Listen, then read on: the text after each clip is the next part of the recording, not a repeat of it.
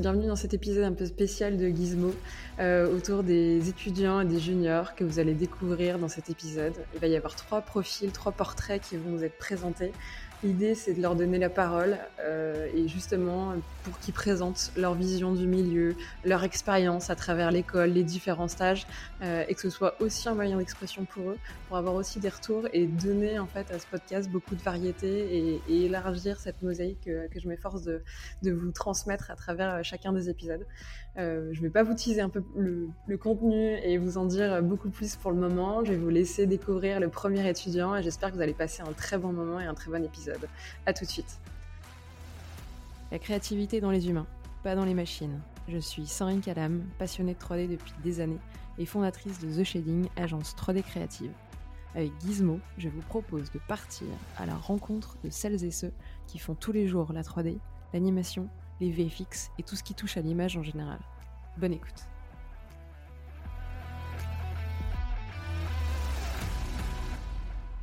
Coucou Chloé, bienvenue sur Gizmo.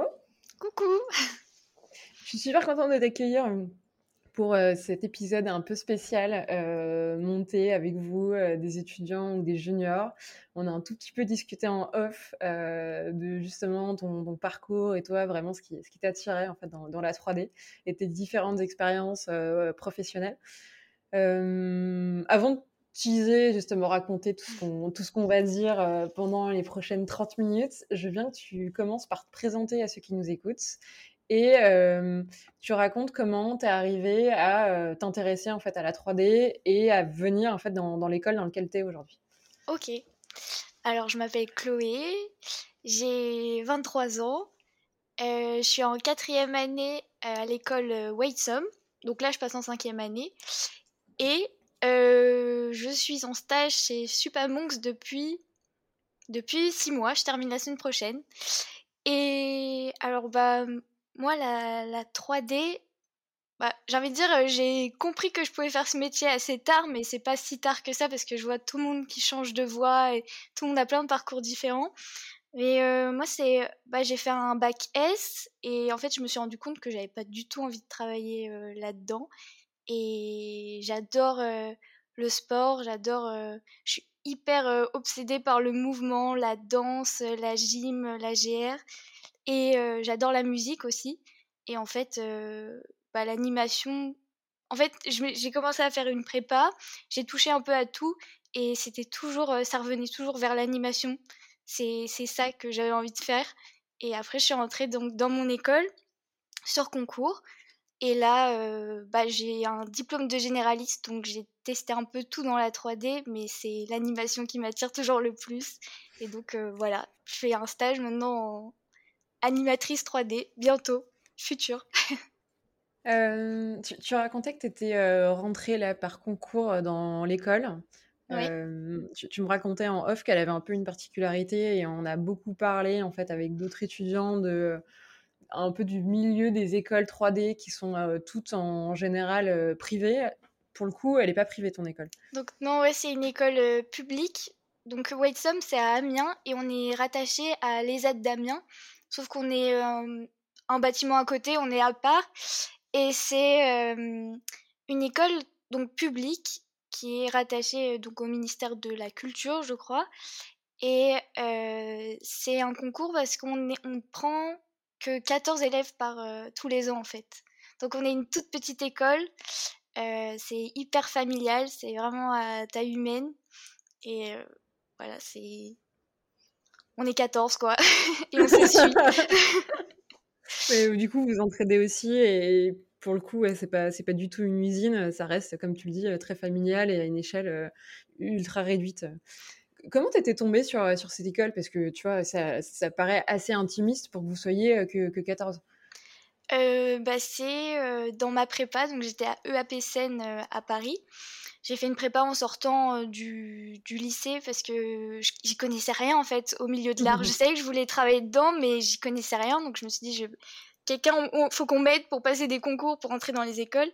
Et la directrice, elle était venue nous faire un brief sur toutes les écoles publiques de France et outre-mer et partout en fait où on pouvait euh, passer les concours. Et euh, bah Whitesome, c'est un peu, euh, j'y suis allée, je me suis même pas renseignée sur l'école, j'y suis allée un peu euh, comme ça, à l'écrit. C'était, euh, j'avais déjà passé une dizaine de concours pour d'autres écoles. Et donc j'y suis allée très très détendue. On a passé, euh, donc c'est une journée d'épreuves écrites avec du dessin d'observation, du storyboard, un peu de culture générale, un peu d'anglais. Qu'est-ce qu'on avait d'autre?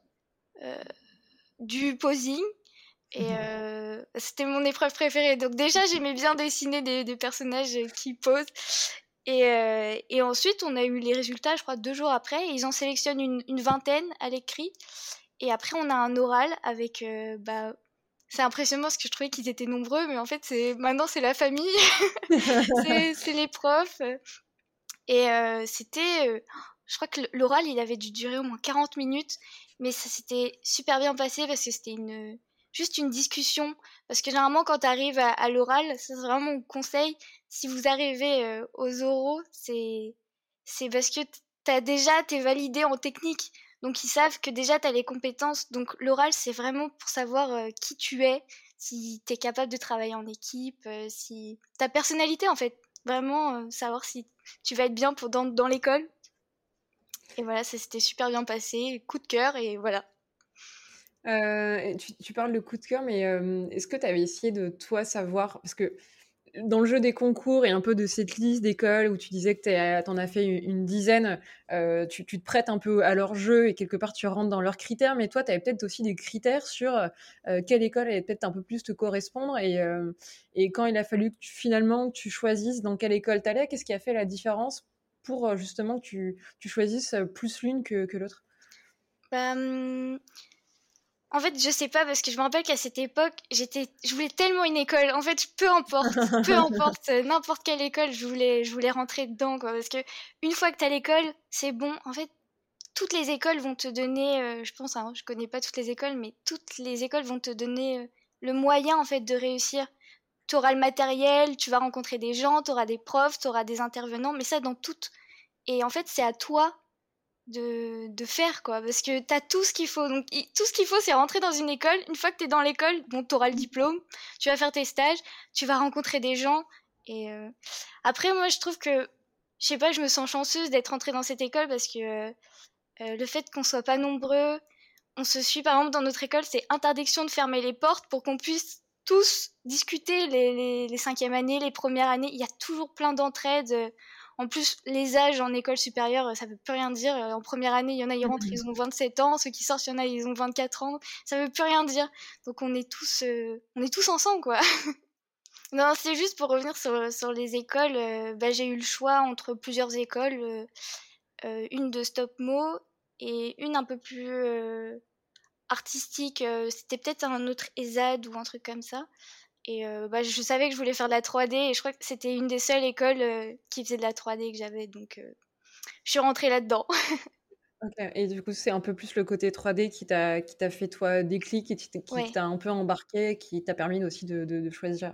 Mmh. Tu, tu, racontais que justement pendant cette année de prépa, au final, quand on, vous a demandé un peu d'expérimenter, qu'on vous a montré en fait tout ce que pouvaient être les arts appliqués, tu disais que tout revenait et, vers l'animation et que c'était un peu le point central. Et quelque part, tu avais beau expérimenter d'autres choses, tu te reprenais toujours l'animation euh, en pleine face. Euh. Tu, peux l'expliquer ça? À quel point, euh, je sais pas, c'était peut-être obsessionnel ou une évidence pour toi? Bah, hum, moi, je suis hyper curieuse de tout. J'aime tout faire. J'adore faire de la sculpture, du dessin, de la peinture. J'aime tout, vraiment. Et euh, bah, à chaque fois que je faisais un dessin, euh, j'ai un problème, c'est que j'étire trop mes bonhommes tout le temps. Ils ont toujours des jambes trop longues. Parce qu'en fait, quand je dessine, j'essaye... Euh, bah, j'ai l'impression de ressentir de l'étirement. J'avais fait tout un projet, je me rappelle, sur l'étirement. Donc c'était que du dessin, des collages. Et c'était encore sur le mouvement. Tout était toujours sur le mouvement, tout ce que je faisais. Et je me rappelle qu'on avait un cours de sculpture où j'avais... Oh, oh, c'était génial, on avait toujours des, des, sujets. Par exemple, notre sujet c'était le pain ou un truc comme ça. Et je sais pas, mais est... au final, j'ai écrit une partition de je sais pas quoi. J'ai joué du piano et j'ai dit, euh, bah voilà, ça c'est encore l'étirement. Et, tout était tout le temps sur bouger, s'étirer. Sur... Et j'avais toujours envie de faire vivre les choses en fait. Et donc quand j'ai pu toucher à l'animation, je me suis dit, mais en fait c'est ça. Mais c'est ça, c'est ça que je cherche à faire avec euh, mes dessins, avec tout Donc voilà. Et, justement, quand tu dis que tu, as touché à l'animation, c'était déjà en prépa ou euh, vous avez un peu expérimenté ou ça a été quand tu es rentrée justement dans l'école de 3D Non, j'ai pas du tout touché euh, à la 3D, euh, mais même à l'animation tout court en fait en prépa. Il y en a qui l'ont fait de leur côté parce qu'en prépa c'est pareil, on te donne tout ce que tu veux et c'est à toi de faire. Donc il y en avait qui touchaient déjà à ça. Et, et, je pense que c'est pour ça aussi que ça a beaucoup pêché dans, mes oraux parce que à chaque fois il me dit mais est-ce que vous avez des choses à nous montrer un film et j'avais jamais rien à montrer mais j'étais là mais je suis sûre que je veux faire ça mais il me dit mais comment vous pouvez être sûr est-ce que vous êtes capable de rester 7 heures par jour devant un ordinateur? Et là mais je crois que je suis sûre mais j'avais jamais rien touché et donc non c'est vraiment en première année euh, à l'école à Whitesome que j'ai touché euh, l'animation et j'ai fait ouais révélation c'est ça c'est ça et, tu te souviens, je sais pas, un espèce d'exo ou un cas pratique ou ah vraiment ça. Vas-y, vas-y. oui. Bah en fait, on commence déjà par apprendre le logiciel euh, Maya. Donc euh, tu ouvres Maya. Euh, là, tu pleures parce que tu te dis, mais ça va pas du tout être simple en fait. ça va être horrible. horrible, horrible. Je me rappelle que le directeur, il était venu nous voir en nous disant, vous inquiétez pas, j'ai jamais vu aucun étudiant ne pas réussir parce qu'on est tellement déprimé quand on ouvre Maya pour la première fois. Et euh, c'était un exercice, c'était une semaine thématique sur l'animation. Donc on avait commencé par des posings. Après, euh, bien sûr, l'exercice de la balle qui rebondit. C'est mm. tellement satisfaisant. Et après, on avait fait une marche. Et je me rappelle que le soir, euh, on est, tout le monde partait, mais l'école, elle est ouverte 24 heures sur 24, donc on peut rester. Et j'étais restée le soir hyper tard pour continuer à faire bouger ma boule qui marche. Et, là, dans ce cas-là, tu as, un cursus qui est quand même assez généraliste. On vous demande euh, de toucher à toutes les disciplines. Est-ce que c'est pas trop dur de justement t'intéresser aux, autres disciplines et sortir un peu de l'animation? Parce que tu as l'air tellement à fond sur, sur l'anime ou tu te prêtes au jeu euh, parce que tu te dis que ça peut finalement aussi un peu compléter ta culture de 3D comment tu le vis et du coup comment tu fais la balance entre euh, au final l'animation où pour le coup tu as un énorme crush et le reste des disciplines? Bah, je crois que la première semaine dans mon école, c'est euh, faire un cube, mettre des textures dessus dans Maya, euh, modéliser. Je crois, qu'on avait modélisé une voiture.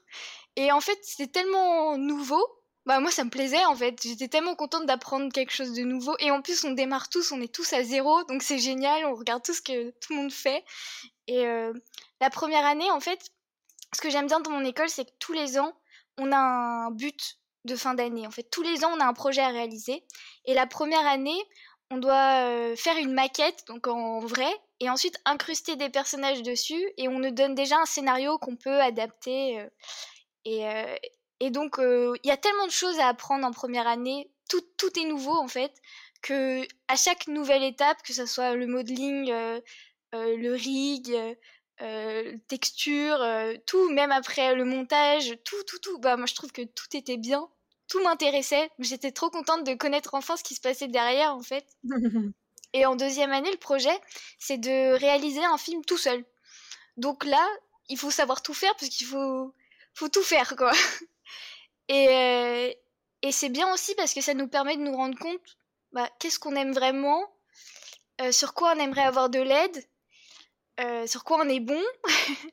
et normalement, c'est un film en deuxième année plus centré sur le rendu, mais euh, bon, bah, moi j'ai fait un film d'anime, hein, parce que c'était ça qui me plaisait le plus. Et en troisième année, c'est un projet de groupe, donc cette fois-ci, on peut se mettre avec les personnes qui mm. ont des options différentes, qui aiment les choses différemment, et, et c'est bien parce qu'on peut vraiment se rendre compte de la charge de travail que c'est tout seul, quoi. Mais je suis contente de tout connaître. Ça me permet de me rendre compte, par exemple, dans, au stage, là, euh, bah, l'entièreté de la production, me rendre compte que les autres derrière, bah, je comprends ce qu'ils font, je comprends que ça prend du temps, je comprends que c'est laborieux, c'est du vrai travail aussi, euh, voilà. Ouais, donc ça donne vraiment cette vision d'ensemble et quelque part, euh, même si tu es à fond sur l'anime, tu, tu l'acceptes. Euh, et puis c'est justement, tu le dis, tu es très curieuse et donc c'est aussi pour ta culture, pour comprendre bah, comment la production s'organise et, et, comment d'une tâche à l'autre, bah, progressivement, le, le, film il prend vie et comment ça se construit en fait. Donc, mmh. quelque part, tu es un peu passé par toutes les étapes, mais tu étais très contente quand bah, tu avais un peu plus de place à consacrer à l'animation en te spécialisant et, et, le film, tu allais être la spécialiste de l'animation, avoir tous les animes à faire. Complètement. tu disais aussi en intro que tu fais pas mal de sport, en tout cas, tu aimes bien ça. D'après toi, est-ce que ça t'aide Et dans ces cas-là, si ça t'aide, comment ça t'aide et comment tu l'exploites dans l'animation bah, C'est peut-être cette compréhension du corps et, cette pratique du sport que tu as à, côté, en fait. Ah, alors, j'ai fait 13 ans de danse classique, j'ai fait 5 ans de gymnastique en compète et, et c'est j'ai l'impression que bah, dès que j'ai commencé à vouloir animer, j'ai voulu animer de, de, la danse en fait. Je voulais animer, je voulais animer ça vraiment. Euh, et je sais pas, j'ai l'impression que quand j'anime, j'essaie vraiment de ressentir ce que j'anime. J'essaie vraiment.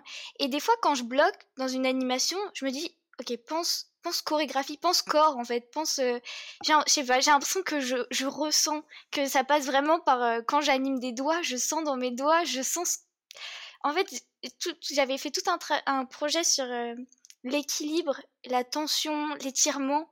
Et en fait, c'est tout le temps en moi. Je sais que c'est en moi. Et je pensais qu'au départ, euh, bah, tout le monde, c'était comme ça pour tout le monde. Mais en fait, euh, non, mais c'est ce qui m'aide le plus pour l'animation, en fait. J'ai l'impression de, comprendre de, dans mon corps ce qui se passe quand j'anime. Et c'est, je sais pas, des sensations que j'essaye de mettre dans la 3D. Et du coup, cette expérience dans le sport, euh, parce que tu es vachement plus connecté, parce que tu as énormément pratiqué, que tu es connecté avec ton corps, alors tu arrives à, refaire ce lien en fait euh, avec ton personnage ou les différents animaux ou ce que tu vas devoir animer. Et donc, euh, bah, tu as vraiment ce lien et cette connexion qui se fait et ça se passe par ton ressenti et ton corps. Mmh. Mais c'est fou ça que tu arrives à l'imprimer autant et surtout que tu l'aies compris si tôt.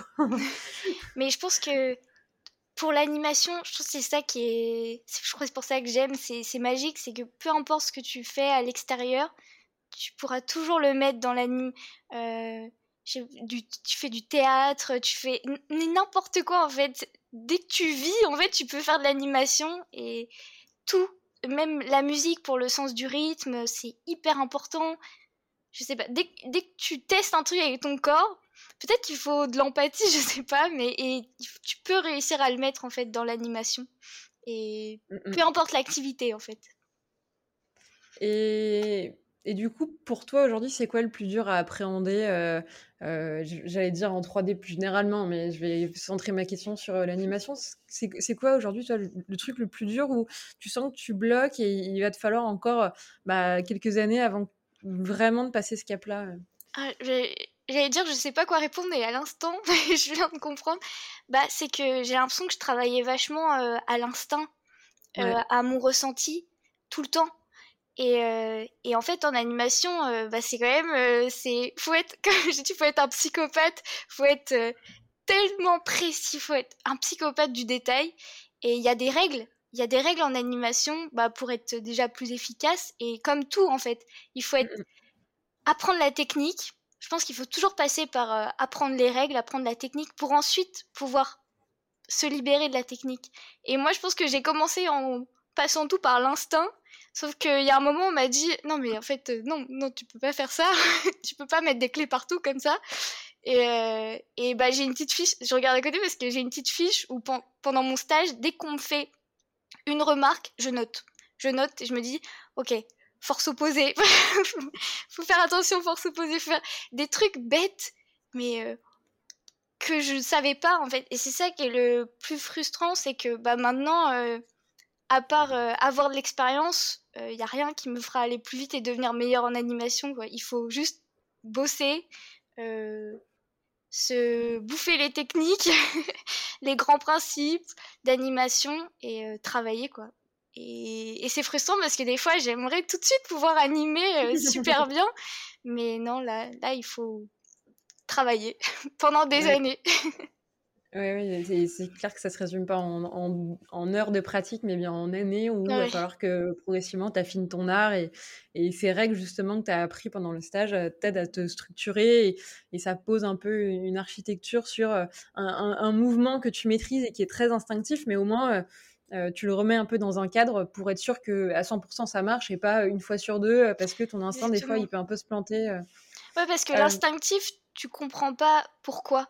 Et en fait, je pense que tu deviens très bon quand tu sais pourquoi. Tu sais tout exactement pourquoi tu fais ça en fait. Quand tu maîtrises ton instinct en fait. Et moi là c'est trop c'est trop euh, bon au pif, je le, je le, sens comme ça. Mais une fois qu'on me pose devant mon anime et on me fait pourquoi t'as fait ça?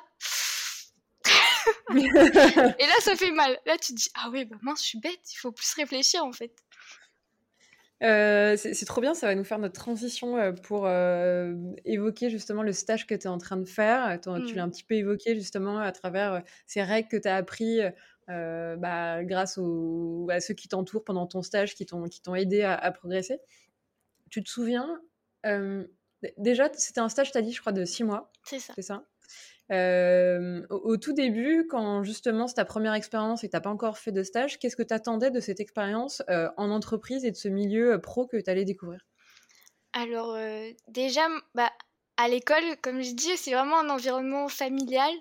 Donc moi, je faisais mes trucs. En plus, c'est une école qui nous laisse totalement libre sur nos choix, qui nous laisse nous découvrir, faire ce qu'on aime. Et donc, bah, moi, je faisais mes petits trucs dans mon coin, j'étais heureuse et tout.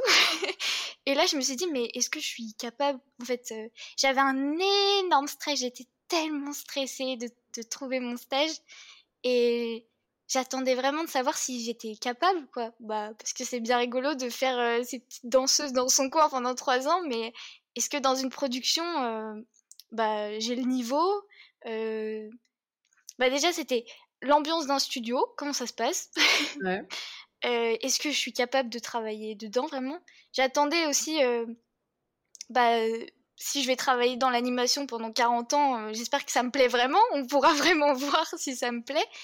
Et ouais, l'ambiance, rencontrer des gens, comment ça marche, les quotas? On anime parce qu'on entend parler tout en salle du rythme, des quotas, euh, euh, du style d'animation, savoir s'adapter, s'adapter au style d'animation, bah tout en fait. Je voulais tout savoir, mais j'étais vraiment hyper stressée et c'était surtout l'ambiance d'un du studio. Comment ça marche une production en fait? Donc j'ai pris six mois, euh, six mois, je voulais vraiment une vraie expérience. Et justement, Qu'est-ce que tu as appris et quelle réponse tu as eu à toutes ces questions en suspens que tu avais avant de commencer ton stage sur euh, justement l'ambiance, sur euh, euh, la réalité en fait de, la mmh. production et de ce que ça voulait dire au final d'être animatrice, mais pour, pour une anime et un vrai boulot et pas juste un travail perso. Oui. Dans, dans, la vraie vie, ça a donné quoi et comment tu l'as vécu le tout début de ton stage où tu es confronté justement à, à cette réalité? Bah déjà, un petit peu différent, c'est que avec le Covid, euh, mon stage il se passe en télétravail. et euh, ça, bah, je l'ai appris une semaine avant de commencer mon stage, en fait, parce que moi j'étais là, bon, alors va falloir faire les transports, les Et en fait, on me dit non, tu seras chez toi. Donc là, le stress. Oh là là, euh, moi en plus qui voulais y aller pour comprendre l'ambiance d'un studio, je me suis dit je vais être toute seule dans ma chambre, je vais rien comprendre. Bon au final, tout se met toujours bien en place. Au final, on s'adapte toujours. Et tout s'est très bien passé en télétravail.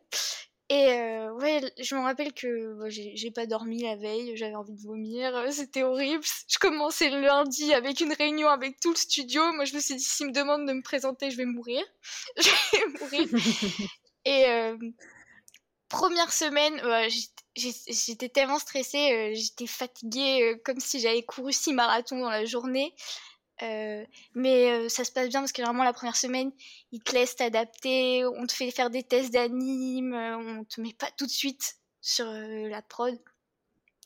Et petit, en fait ça s'est bien fait parce que mon maître de stage, donc c'était Samy, tu l'as déjà interviewé, il m'a fait commencer par des, par un plan voilà, j'avais j'avais le temps que je voulais, puis après deux plans, puis après une séquence, et puis au fur et à mesure le rythme il augmentait, mais comme je devenais de plus en plus confiante et que je m'adaptais, bah tout s'est très bien passé, très naturellement, et euh, je pense qu'il m'a fallu, je leur ai dit ça, mais je pense qu'il m'a fallu un bon mois pour me m'adapter au rythme, comprendre les quotas, les rôles, les prods, à quoi sert une prod? Je savais pas moi. À quoi ça servait, comprendre euh, qui est qui, voilà, mais les réunions, euh, parce qu'en même temps, c'est bien d'être autonome, mais en même temps dans une production, tu peux pas prendre toutes les décisions, ça doit passer avant. Il y a un réal, c'est pas, c'est pas toi, c'est le film d'un réalisateur. Donc on est des petites mains derrière. Et, euh, et au bout d'un mois, bah, c'était euh, lancé.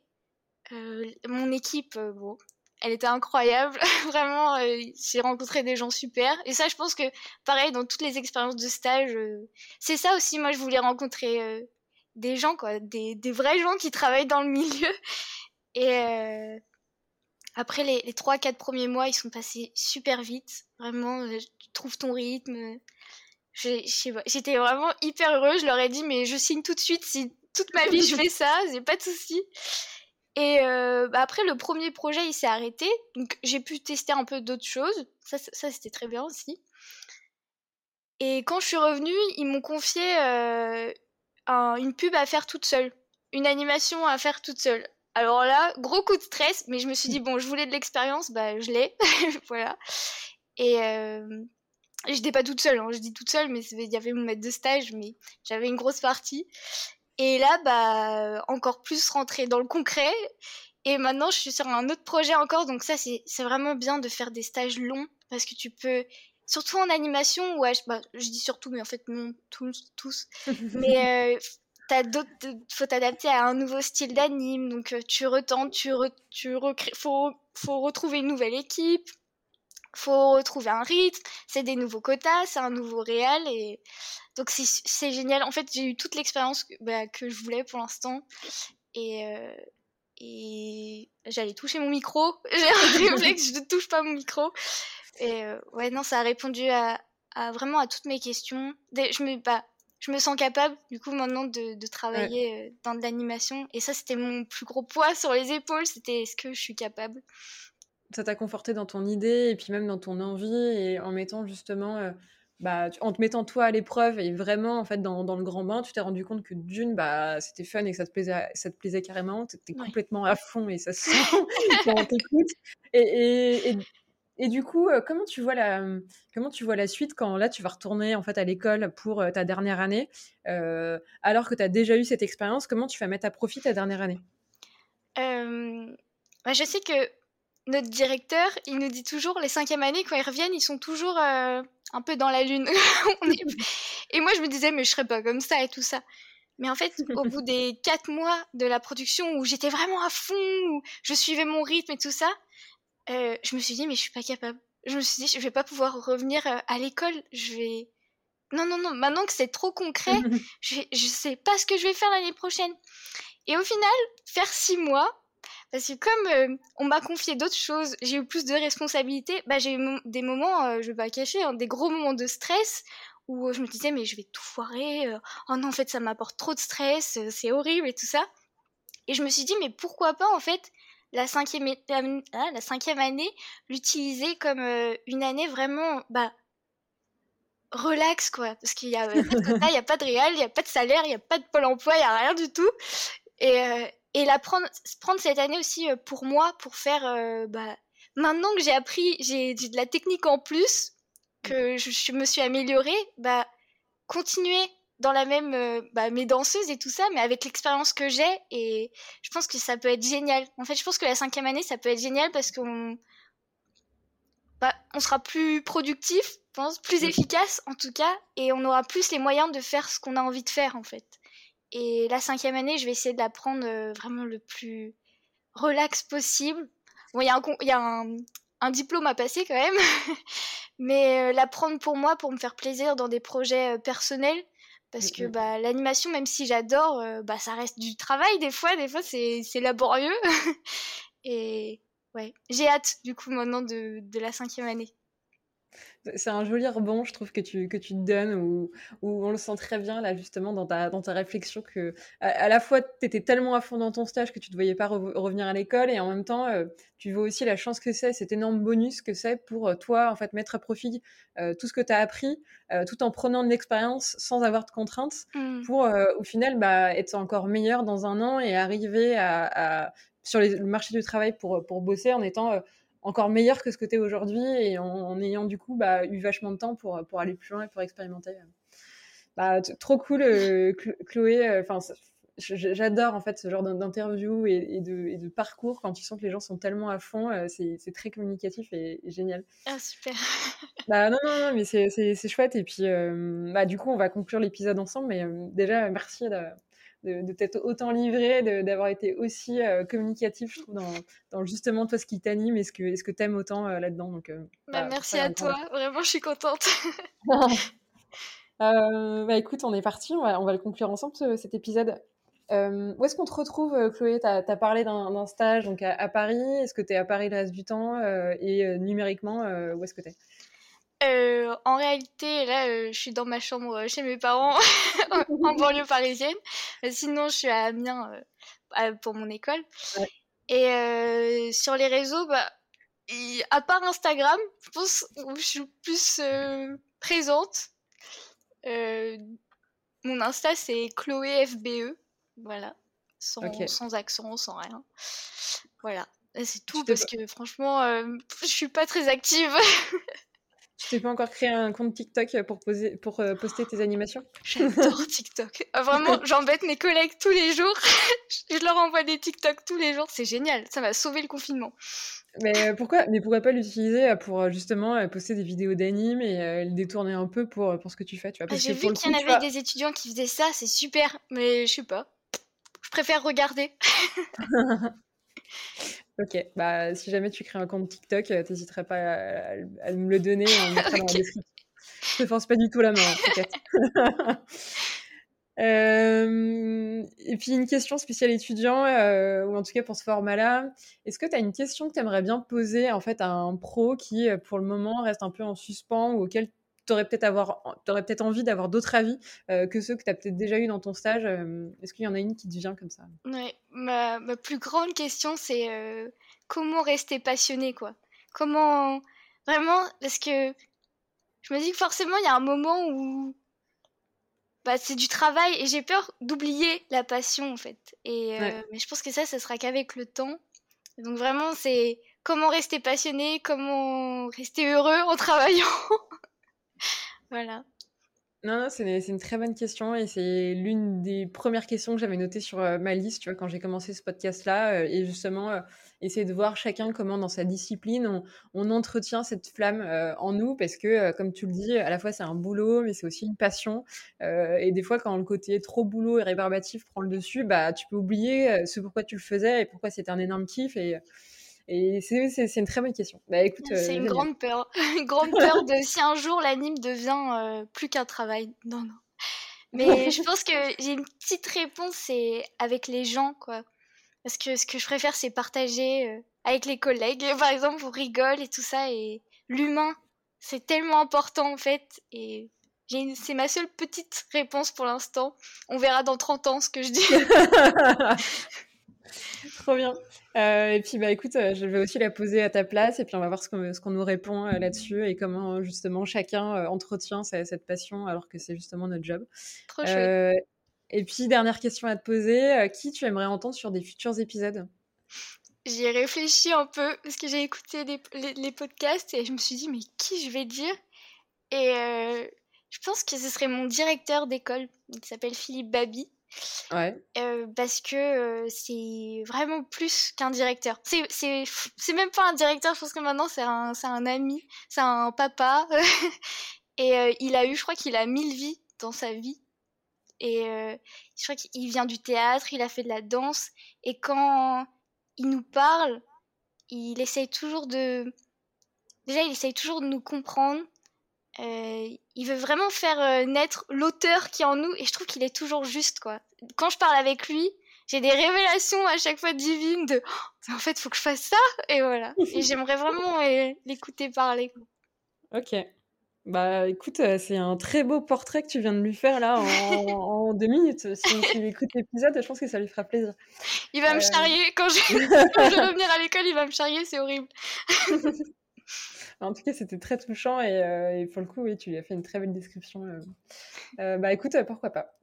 je te remercie en tout cas Chloé de nouveau pour, pour cet épisode et ces 30 minutes qu'on a passé ensemble. On a vu plein de choses ensemble, justement, à la fois de l'anime, du stage, et justement comment, en tant qu'étudiant, vous mettez ou pas à profit ces stages Est-ce que vous en attendez et Comment se peut, se passer derrière un retour à l'école bah, écoute, merci encore. Et puis, on a balayé grâce à toi plein de sujets. C'est très, très bien et 30 minutes très, très dense. Donc, Canon. Je suis trop contente. bah, écoute, Chloé, on se redit à très vite. Et puis, encore, merci. Salut. Salut. Coucou Giancarlo, bienvenue sur, euh, sur Gizmo pour, ce, pour cet épisode euh, spécial étudiant. Je suis ravie de t'accueillir. Ben merci, ça me fait plaisir. Euh, je veux bien que tu commences par te présenter à ceux qui nous écoutent. Aussi que tu nous dises par quelle école tu es passé et, et pourquoi tu as décidé de faire de la 3D, ce, métier ou en tout cas déjà ces études?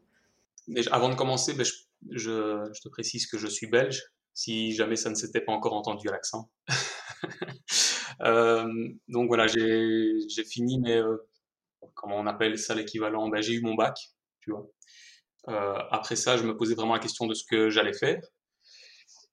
Entre le, scientifique, le, contrairement à certains qui, qui dès le départ, comme j'ai déjà entendu dans, dans, dans, tes podcasts, où, où, ils savent dès le début ce qu'ils veulent faire et, déjà petits et ils finissent par, par arriver là où, là où, où ils s'étaient donné l'objectif d'arriver.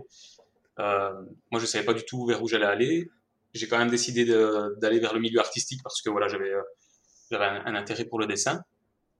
Euh, c'est comme ça que j'ai intégré une école qui s'appelle la Haute École Albert Jacquard à Namur, donc euh, en Belgique. c'est là que j'ai découvert la 3D en fait, parce que j'étais pas du tout familiarisé ni au numérique, ni c'était vraiment une démarche euh, dans, le but de faire d'intégrer une école artistique, mais en étant très éloigné de, j'avais jamais touché à Photoshop ni quoi que ce soit. Euh, Ctrl C, Ctrl V, tu vois, c'était c'était pas encore super acquis pour moi. euh, là, le, été un parcours qui été, euh, j'ai découvert la 3D et en même temps, je m'y suis pas trop j'appréciais tu vois l'outil la découverte du bah, de, de, l'utilisation des, logiciels, le côté artistique, mais euh, j'ai eu du mal à, faire ma place dans cette école pour plein de raisons, j'imagine.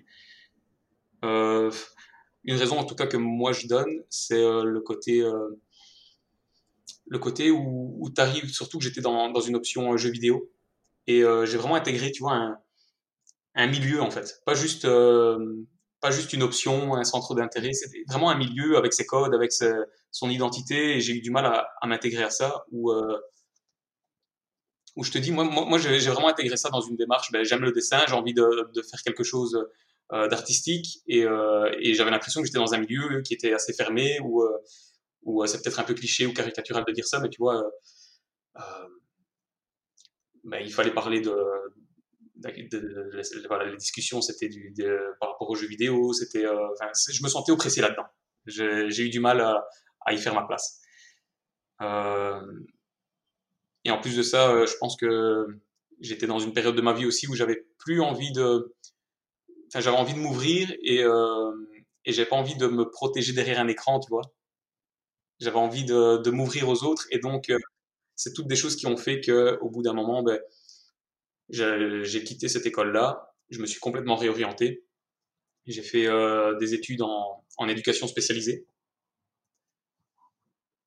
Là, euh, bah, j'ai fait mes trois années, j'ai été diplômé, ça fait déjà quelques années que, que je bosse en tant qu'éducateur euh, spécialisé où j'interviens auprès de mineurs qui ont commis des faits de délinquance.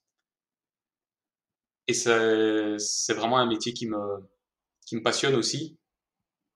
Mais du coup, pendant tout ce temps, j'ai vraiment j'ai vraiment fait une croix sur tout ce qui était artistique et ça a fini par me manquer.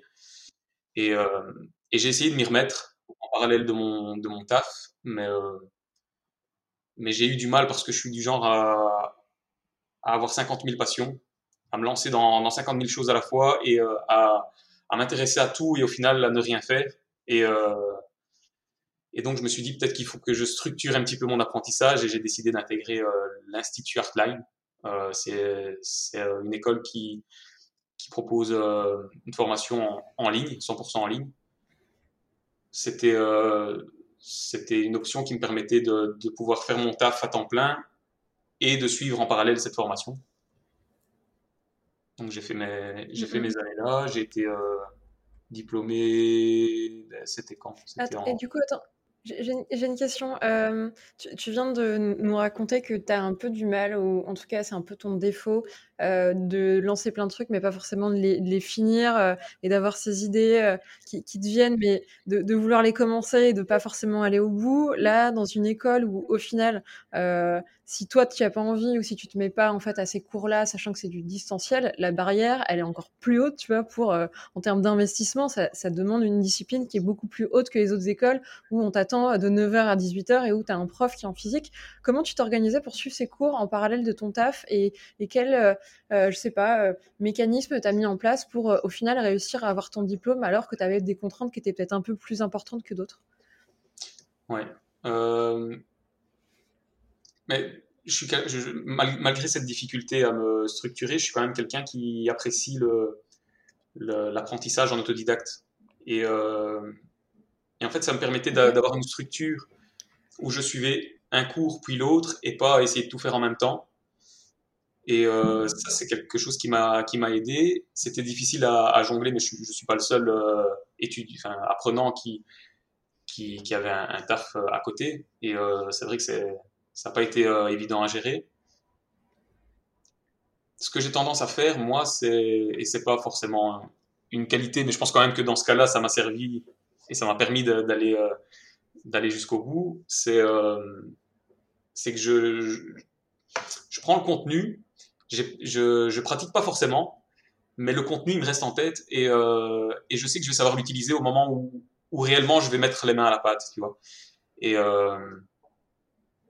et c'est un, petit peu à l'opposé de tout ce qu'on dit, il faut pratiquer, il faut pratiquer, il faut pratiquer, et je le pense aussi. mais, mais en tout cas, ça me permettait de, de, limiter mon investissement de temps tout en, en emmagasinant certaines connaissances quoi. Euh, et, de rendre les travaux au moment où je devais les rendre et de, savoir donner ce petit coup de boost au moment où, c'était nécessaire.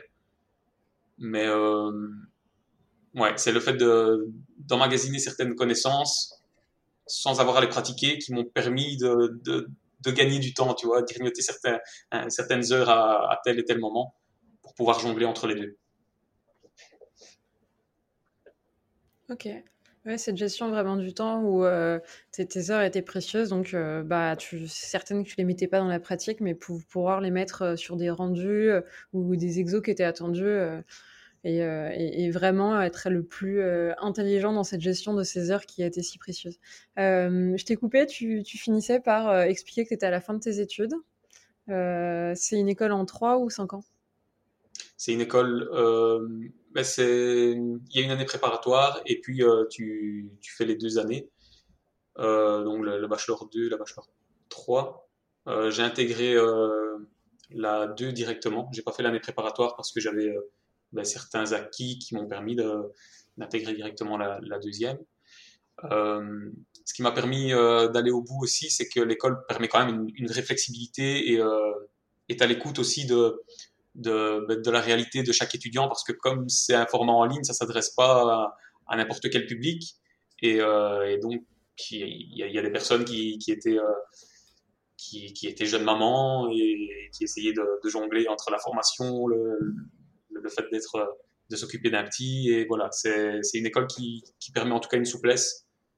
Ce qui ce qui n'aurait pas été possible si euh, si j'avais suivi en, en, dans une formation en temps plein quoi. Et à la, fin, de tes études, euh, du coup, vers quoi tu t'es orienté euh, T'en es où aujourd'hui? Euh, Et, qu'est-ce que tu recherchais en ayant fini ta formation comme type de job? Dans, quelle euh, boîte, studio tu te voyais et qu'est-ce que tu voulais faire? Déjà, je pense que la formation, elle m'a elle m'a aidé à définir un projet pro. Parce que, ben, comme je t'ai dit, j'ai j'ai tendance à partir dans tous les sens. Et dès que je, m'intéresse un petit peu à Houdini, ben, j'ai l'impression que j'ai envie de, faire du Houdini toute ma vie. Et puis, je m'intéresse un petit peu à autre chose. Et, c'est ça que je veux faire toute ma vie, tu vois. Et j'ai du mal à savoir euh, estimer ce vers quoi j'ai vraiment envie d'aller. Et, euh, et, et, cette structure et cette discipline m'a permis de, me rendre compte que, ben oui, j'aime bien tout, mais il y a certaines choses que j'aime au point d'en faire un objectif professionnel. Euh, et ça, c'est ben, le modeling, le art surface et, euh, euh, en particulier, c'est surtout l'organique en fait, le, caractère, la créature qui m'intéresse. Euh, après, ici, depuis que j'ai eu fini la formation, ben, je suis en train de préparer cette, reconversion parce que je suis toujours en Belgique à, temps plein là, à, mon, boulot actuel. L'objectif, c'est vraiment de, prendre le temps, de ne pas me précipiter non plus, et de prendre le temps de préparer cette réorientation, donc de, de bosser sur, sur des projets personnels, me créer un portfolio, et, et quand je me sentirai, ben, quitter mon taf et, et me lancer complètement là-dedans. Je me suis vraiment posé la question si, si euh, qu'est-ce que j'en faisais de cette 3D, si euh, c'était en plus de mon taf, comme euh, en tant que freelance, enfin c'était toutes des questions que j'avais dans, dans, mon parcours. Et là, je me rends compte que non, j'ai vraiment envie de me lancer dedans et d'être disponible à cette activité-là. Et, et, en fait, ce que je je fouillais un, je fouillais un petit peu dans mon, la première école par laquelle je suis passé, où euh, tu un milieu qui, auquel il faut, faut un petit peu s'adapter. Je l'ai fui et maintenant je pense que j'ai un petit peu besoin de ça parce que ben, c'est quand même une passion. Une passion où je me sens un petit peu isolé aussi euh, ben, auprès de mes potes et tout ça. Enfin, il n'y a personne qui, qui, est là-dedans et qui. Non. Toutes les, tout mon réseau, c'est surtout du réseau virtuel, tu vois. Donc euh, là, j'ai quand même le sentiment d'avoir besoin de me rapprocher de ce milieu-là pour euh, me, sentir nourri dans, dans cette passion-là et être nourri par les autres. Et, et euh, donc oui, j'ai vraiment envie de me, reconvertir complètement. Euh, c'est intéressant là dans le cas d'une reconversion justement, toutes les questions que tu es amené à, te poser, c'est-à-dire l'équilibre, est-ce que ça reste juste une passion à côté? Est-ce que tu peux faire deux boulots en même temps et donc commencer en freelance? Est-ce que tu veux vraiment switcher? Si tu switches, ça, dépend bah, aussi quelque part que tu as assez de boulot et donc de nouveau consacrer du temps à, développer ce portfolio comme, comme tu l'expliques. Euh, c'est beaucoup de questions que des étudiants euh, qui sortent du bac et font une école n'ont pas à se poser parce qu'ils n'ont pas toutes ces contraintes euh, comme toi en fait et ils n'ont pas à, jongler en fait avec tout ça. Euh, tu as l'air de justement t'être posé beaucoup de questions sur ce que tu veux ou ce que tu veux pas. comment tu vois justement euh, la suite, une fois que tu auras euh, ton, ton portfolio, euh, c'est quel type de boîte, toi, qui, qui, qui t'attire? Vers quoi tu as envie de, de, diriger Qu'est-ce que tu as envie de faire? Ouais, C'est vrai que des questions, je m'en suis posé un million, je continue à m'en poser, c'est des fois ça donne quand même mal à la tête. mais ici, l'objectif, c'est pas tant euh, la boîte, c'est plutôt euh, le, projet, l'univers euh, qu'elle essaye de véhiculer. Il y, a ce, il y, a ce, côté, tu vois, toujours création, l'identité artistique aussi qui me qui, fait que je suis intéressé ou pas par le par le truc. alors forcément, bah, il y a certains studios qui qui me tentent pour certaines raisons, d'autres bah, pour d'autres raisons. Euh, et euh, j'ai du mal encore à, imaginer comment va débuter ma carrière.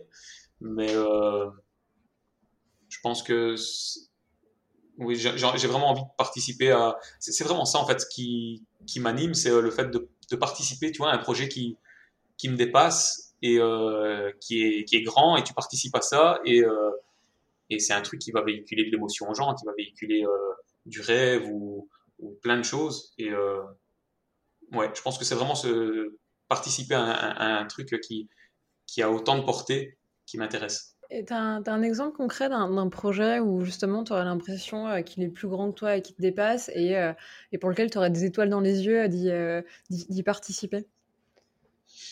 Mais c'est large. Je ne suis pas fermé tu vois, un, truc en particulier, mais s'il y a, euh, ça peut passer soit par euh, du, film, du long métrage, ou euh, où ben, il y a une, une histoire, tu vois, qui, qui porte, qui porte un certain, un certain message, qui porte des émotions, qui porte toute une série de choses. Le genre de, de truc que j'aimerais bien voir et que, qui me fait ressentir des émotions, en fait. ou alors, ou alors mm-hmm. des choses qui me, qui me, me font découvrir des univers où, où je, enfin, qui me fascinent. Donc, euh, il y a plein de studios qui peuvent, qui peuvent m'intéresser. Euh, si je dois quand même te donner des exemples plus précis, quand même sortir des noms, c'est euh, ben, chez Illumination, c'est des choses qui me. Ils, font ils ont des projets quand même qui, sont, qui me parlent. dans un tout autre style, ben, tu as Unity Image qui, qui propose du contenu avec une, top qualité et, et, avec des univers qui sont top aussi. Donc ça aussi, ça me parle. C'est la démarche artistique qu'il y a derrière qui m'intéresse. Ok. Et, ça a beau être dans des univers euh, justement euh, très différents, euh, ça reste des, gros projets. Et, derrière, parce que le projet est peut-être assez inédit, tu vois une dimension artistique. Et donc, c'est par ce biais-là que toi, ça, t'attire. Et ça fait partie des raisons que tu donnais au début qui te tiraient ou t'attiraient vers tel ou tel milieu ou tel ou tel studio. C'est ça? Pas tout compris. Est-ce qu'il y a d'autres raisons euh, Parce que tu disais, il y a plein de raisons pour lesquelles je, euh, peux être attirée. Ce serait quoi les, autres raisons? Euh, En termes de, ben, de rendu visuel, en termes de, narration, en termes de à qui s'adresse le public, dans quel but a été créé ce, projet? J'ai l'impression que je suis fermé à peu de choses en fait la publicité, ça me botte pas trop. Je crois que c'est le seul mhm. truc qui me, qui, qui, me fait pas rêver. Mais, euh, mais si ça raconte une histoire, enfin après tu peux raconter de l'histoire dans, dans, de la publi dans de la publicité, mais, euh, mais ça n'a pas la même portée, ça n'a pas le même objectif et ça n'a pas la même euh, raison d'être, tu vois. Il faut que ça me parle aussi au-delà de ça. Ok. Euh, on se discutait en, off euh, juste avant d'enregistrer euh, l'usage un peu que tu voyais de la 3D qui n'était pas seulement dans le divertissement mais qui peut être exploité dans d'autres domaines. tu voyais quoi derrière cette réflexion-là, à savoir la 3D pour toi, elle peut avoir quel autre moyen et comment elle peut être utilisée? Mais j'ai envie de faire d'avoir de l'expérience dans, dans l'industrie mais je pense qu'au bout d'un moment, il y a aussi euh, d'autres idées que j'ai derrière la tête, où j'ai envie peut-être de, de, joindre ce que je fais actuellement. Tu vois, comme je t'ai dit, je suis éducateur avec des, des, mineurs. Euh, je me dis que ça peut être un outil super puissant où il y a des choses qui existent, mais peut-être qu'il y a d'autres choses qui n'existent pas et qui sont encore à créer. Et, euh, et j'ai des, des, idées. Euh, pour l'instant, c'est pas encore euh, très concret dans ma tête, mais euh, proposer par exemple un, projet sur une durée euh, d'un an avec un groupe de, jeunes qui sont en décrochage scolaire, par exemple, tu vois, euh, et, créer un court métrage avec eux. Je pense que ça, ça peut être plein d'enseignements sur, à plein de niveaux différents. en termes de réflexion que tu vas proposer, en termes de recherche de sens, en termes de ben, qu'est-ce qu'on veut faire passer comme message. Donc, donc il faut aussi qu'on s'intéresse un petit peu à, toute une série de choses. Et donc il y a toujours, toujours ce côté, cette double, cette double casquette de, je vous, en, équipe évidemment, mais euh, on vous transmet certains savoirs euh, euh, plus techniques, mais à côté de ça, il y a tout cet apprentissage en parallèle qui est plus de l'ordre de, de l'éducation, de, ben, de de réflexion, d'introspection aussi, parce que si on veut transmettre des émotions, peut-être que c'est aussi l'occasion avec certains jeunes de, réfléchir sur leurs propres émotions et, euh, d'amener toute une série de choses, de faire participer euh, les parents à ce genre de projet, d'amener des groupes de parole pour aussi libérer, euh, la, enfin, ouvrir une discussion entre ces différents jeunes. Enfin, il y a plein de choses que j'ai en tête et qui, qui, feront un petit, qui feraient un petit peu la jonction entre ben, mon taf actuel qui me plaît et ma passion aussi pour euh, la, création numérique. Ouais. Mais je, je, pensais pas que. Euh, comment je vais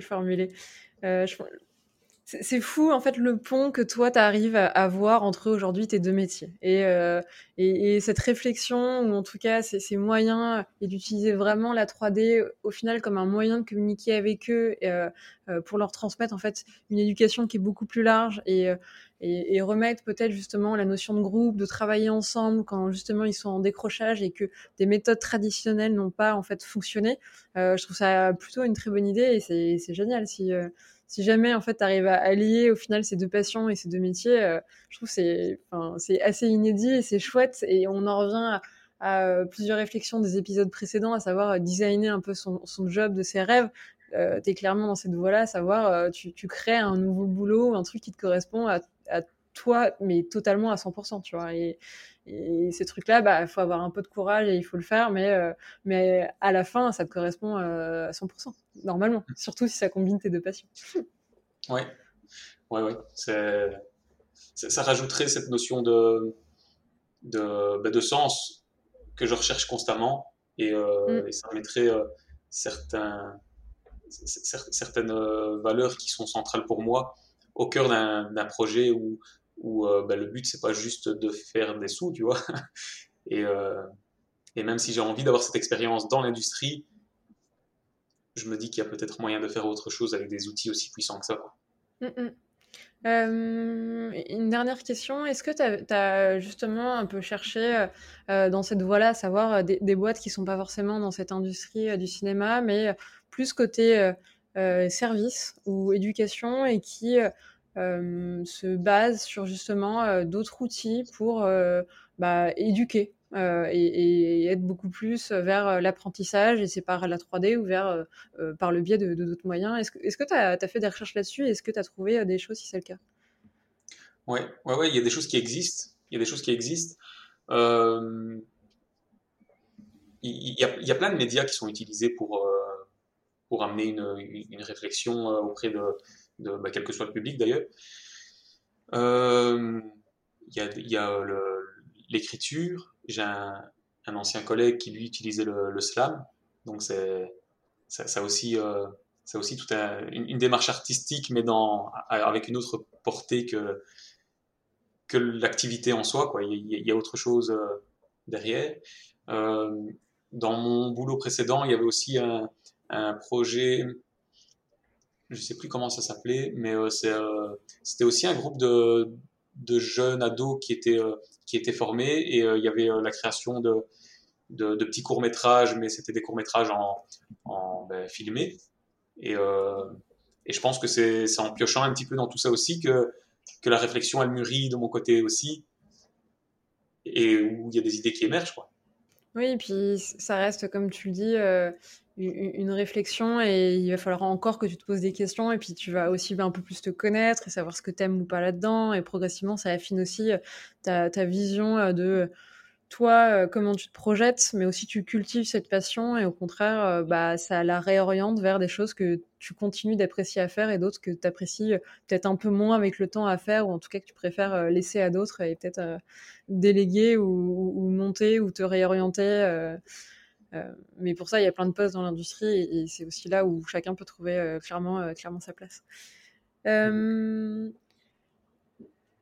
J'ai une question à te poser, je vais un peu la, reformuler comparée aux épisodes un peu précédents. qui t'a bien apprécié entendre lors des épisodes précédents et du coup, qui t'aimerait entendre par la suite? Parce que tu parles de modeling ou de créature, il y en a eu quand même pas mal jusqu'à présent. Ah donc, est-ce que c'était un de ceux-là que tu as beaucoup apprécié ben, c'est sûr qu'il y a certains noms que j'ai découverts et d'autres que, ben, que je suis déjà depuis un moment et donc c'était enfin je, suis leurs travaux mais c'était euh, c'était chouette d'entendre ce que eux avaient à dire comment comment s'est passé leur parcours. Mais ben, euh, dernièrement euh, tu as, eu une discussion avec euh, Michael Lelièvre. Ça c'est un, un, mec aussi qui, a une démarche qui m'intéresse Gaël Kirchenbaum qui aussi dans, dans autre chose, j'avais déjà eu l'occasion de le rencontrer une fois euh, et j'avais un petit peu discuté avec lui et ce qui me, ce qui me passionnait aussi c'était euh, c'était tu vois, le fait que tu certaines personnes, elles font de la 3D pour faire des créatures et faire des. Enfin, c'est juste le. Tu as l'impression que tu, tu, ils veulent faire ce qu'ils connaissent euh, en termes d'univers, en termes de plein de choses lui, tu vois que c'est un, mec qui est passionné, pas forcément par la 3D euh, exclusivement. Il, y a tout, toute cette recherche scientifique qu'il y a à côté et, qui fait que moi, ça me, ça, me passionne. Quand j'entends des mecs comme ça, je suis, j'écoute quoi. ça, me passionne réellement. Euh, et qui j'aimerais euh, entendre il, y a, plein de personnes. ici, j'avais préparé aussi plusieurs noms. Il y a une personne peut-être que j'aimerais bien entendre, c'est euh, Cyril Rocklen, que je ne connais pas personnellement, mais je, j'ai déjà vu ses travaux. Je pense qu'il a, été, il a été mentor dans, dans l'école New Age. Et il fait de la sculpture traditionnelle. Je pense qu'il il, il, est mentor dans, la, dans la prépa avant de se, lancer dans le numérique. Donc, ce, ce, pont qui est fait en tant que mentor entre euh, je, propose une activité artistique traditionnelle pour des, étudiants qui vont en faire du numérique. Ça m'intéresserait d'entendre aussi sa, démarche. Ok, trop bien. Euh, question inédite pour la fin, et ce sera pour les euh, spécial étudiants. Euh, quelle question tu aurais bien aimé poser, que ce soit tu vois, à Gaël ou à Michael ou à d'autres ou à des futurs euh, interviewés Une question qui, des fois, n'est pas posée es un peu frustré en me disant cette question, elle mériterait d'être posée. J'aimerais bien savoir ça sur eux. Hmm. Euh, une question, mais je pense que c'est propre à mes difficultés à moi. C'est euh, comment réussir à, entretenir, euh, à, se spécialiser dans quelque chose d'assez spécifique et continuer à entretenir une curiosité hmm. très large parce que moi, c'est vraiment euh, une difficulté que j'ai euh, constamment, c'est euh, de me focaliser sur une activité spécifique parce que je pars toujours dans tous les sens, comme je te l'ai dit au tout début, et, j'ai beaucoup de mal à, jongler avec ça. Et, quand tu vois que ces personnes, bah, elles sont tout aussi curieuses et intéressées que moi, mais qu'elles arrivent quand même à, à se spécialiser, c'est pour l'instant, c'est encore un petit peu un mystère. Ouais, je comprends. cet exercice d'équilibriste, à la fois d'être euh, très bon et très spécialiste, et en même temps euh, d'avoir une culture tellement large, d'être tellement intéressé par plein de choses que ça te nourrit, et du coup, euh, bah, ça, vraiment, ça nourrit, et t'en es un meilleur spécialiste, et t'as pas juste une vision étriquée de ce que tu fais, mais au contraire, une vision très large, et, pour moi, c'est un espèce de jeu d'équilibriste, mais ok, je note, et ça, sera, mis sur les prochaines questions. Trop bien. Euh, où est-ce qu'on te retrouve? Tu as dit que tu étais en Belgique. Euh, un, peu plus précisément, où est-ce que c'est? Ou est-ce que tu veux pas dire parce que tu as peur que des gens viennent frapper à ta porte? Et où est-ce qu'on te retrouve euh, numériquement? Ah oui, si je passe sur Gizmo, peut-être que je suis devenu une superstar, mais je pense pas quand même. Je pense que je me sens suffisamment en sécurité pour te dire que je viens de Mons. je viens de Mons, mais ici, ben, j'ai encore peu, euh, produit depuis que je suis sorti d'école, mais euh, tout ce que ici, c'est en préparant cette réorientation, le but c'est vraiment de bosser sur des projets euh, personnels et, tout sera sur mon, mon AirStation. Et le but c'est quand même de quitter Mons et, et d'aller explorer ce qui se fait ailleurs. Peut-être peut, à Paris un jour. Très bien. Bah écoute, euh, je te le souhaite. Et puis je te souhaite aussi de trouver le temps et de bosser à fond ton ArtStation. Et, euh, et je mettrai le lien dans la description pour tous ceux qui veulent suivre ton évolution et voir tes différents travaux. Euh, et puis n'hésite pas à faire signe quand tu passes sur Paris et que tu, tu auras fait le, grand saut dans, dans le grand bain. je te remercie. à très vite. et puis encore merci pour nous avoir un peu livré justement qui t'étais, ta vision du milieu Est-ce que, est que vraiment tu te restes encore à découvrir et les questions que tu te poses encore à l'heure actuelle euh, Pour ça, un grand merci et puis euh, à très vite. Salut Giancarlo. Salut. On va commencer direct et on va rentrer dans le vif du sujet. Je veux bien que tu commences par, par te présenter à ceux qui nous écoutent. Euh, puis tu nous racontes le tout début, savoir euh, comment t'es rentré dans cette école, euh, qu'est-ce qui t'a plu et, et peut-être comment t'as fait ta sélection, enfin comment t'es arrivé là? Ok, alors euh, du coup, euh, bah, du coup, je suis Cindy Lartigue. Euh, je suis actuellement première assistante chez Faust sur la série Sam Sam. Alors, comment je suis arrivée là maintenant au bout de deux ans enfin post-études? Je suis arrivée parce que bah, déjà, comme beaucoup de gens, j'étais passionnée depuis très jeune. j'ai voulu faire une école assez tôt. En fait, dès le collège, j'ai su qu'il y a des écoles artistiques qui existaient. Et euh, du coup, bah, j'étais dans un petit collège de campagne euh, du sud, euh, où j'ai commencé à demander dès mon conseiller d'orientation quand j'étais en quatrième, à dire, bah voilà, j'aimerais faire des études artistiques. Je me suis fait plus ou moins jeter en, mode, bah non, en fait, c'est pas une super voie, ne faites pas ça, c'est dangereux, est-ce que c'est vraiment un métier, on ne sait pas. Du coup, c'était un peu, j'étais un peu dubitative parce que bah, j'ai l'impression qu'il existe beaucoup de métiers quand même. Parce que déjà, à, en tout cas, quand j'étais jeune, il existait beaucoup de making-of. Du coup, on voyait beaucoup de métiers, des gens travailler, on se dit, bah, ça a l'air d'être un vrai travail, de travailler dans l'animation. Mais comme les gens connaissent pas, comme euh, même mes parents venaient pas du tout de ce milieu-là, euh, moi j'avais personne autour de moi pour m'encourager là-dedans. Mes parents m'encourageaient en me disant c'est une passion, c'est bien. Maintenant, prends un vrai travail au cas où. Euh, et, tu fais bah non, en fait, quand tu es vraiment passionné depuis aussi jeune et que tu sais vraiment dans quoi tu veux aller, tu en fait, t'es pas bon à l'école parce que t'es pas motivé. Enfin, moi, c'est exactement. Moi, j'ai eu un cursus très chaotique. Euh, du coup, j'ai arrêté l'école à 15 ans. Euh, quand je suis arrivée en seconde, euh, j'ai fait une semaine au lycée et j'ai dit à mes parents, je ne vais pas rester là, je, pense que ce n'est pas du tout fait pour moi. je sais depuis que je suis très jeune où je veux aller.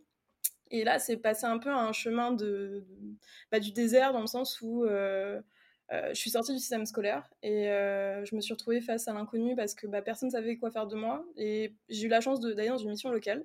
Du coup, je suis vraiment repartie de A à Z. Donc, un CAP, un bac pro en communication graphique.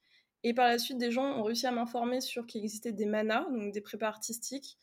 Et après, j'ai découvert le DMA, euh, cinéma d'animation 2D euh, à Marseille, euh, où pareil, j'ai commencé à vraiment avoir enfin un pied dans l'animation, ce qui n'était pas facile parce que quand tu n'as pas du tout de personnes autour de toi qui t'en parlent, en fait, à part regarder des dessins animés depuis que tu es gamin, tu n'as aucune connaissance du milieu en fait. Et là, c'était la première bonne entrée, parce que c'est en deux ans, tu apprends l'anime 2D, puis tu fais un projet. Et derrière, t'es pas complètement professionnalisé. Donc moi, suite à ça, j'ai décidé de rentrer dans une école d'animation 3D, parce que je considérais que la, que la 3D, c'était vraiment un peu ce nouveau médium. Enfin, c'était enfin, encore un peu un nouveau médium dans le sens où on voyait les Pixar, tu vois. C'était hyper chouette. Et tu fais, waouh, j'ai trop envie de faire des trucs comme ça, trop beau, tu vois, sans, savoir exactement à quoi va ressembler la technique, parce que tu sais que dessiner. Et je suis rentrée du coup à MOPA au début. Euh, du coup, c'était une école euh, qui était assez sélective euh, parce qu'il y avait un concours d'entrée. Moi, je suis arrivée en troisième année. suite à ça, il y a eu une espèce de césure dans mon école. Du coup, je suis allée à l'école des nouvelles images, qui était plus ou moins une sorte de continuité de l'école 3D de, de, MOPA, mais ailleurs. Et j'ai fini mon cursus là-bas en master. Donc ça, c'était tout mon cursus artistique. Euh, ça a été très enrichissant parce que du coup, moi, j'ai fait un cursus pas du tout, enfin, assez atypique en fait, parce que j'ai fait, beaucoup d'écoles. J'ai fait ma mana, je l'ai fait dans un lycée. Mon DMA, c'était dans un lycée. Je suis allée dans une école privée. Je suis allée dans une autre école privée. Et c'est des cursus qui sont très complexes parce que moi, j'ai un milieu plus. Enfin, mes parents euh, n'étaient pas. Enfin, c'est des familles populaires, euh, un peu ouvrières. Et quand tu vois les prix des écoles, tu fais non, c'est compliqué, non? Et c'est pour ça qu'en fait, moi, j'ai un parcours très compliqué aussi, c'est que la MANA et le DMA sont gratuits. Donc, j'avais des bourses en plus, donc ça m'a permis de rentrer dans le système par ces côtés-là. Le problème, c'est qu'ils sont très sélectifs. Du coup, il faut que tu te tues sur euh, ton travail très tôt.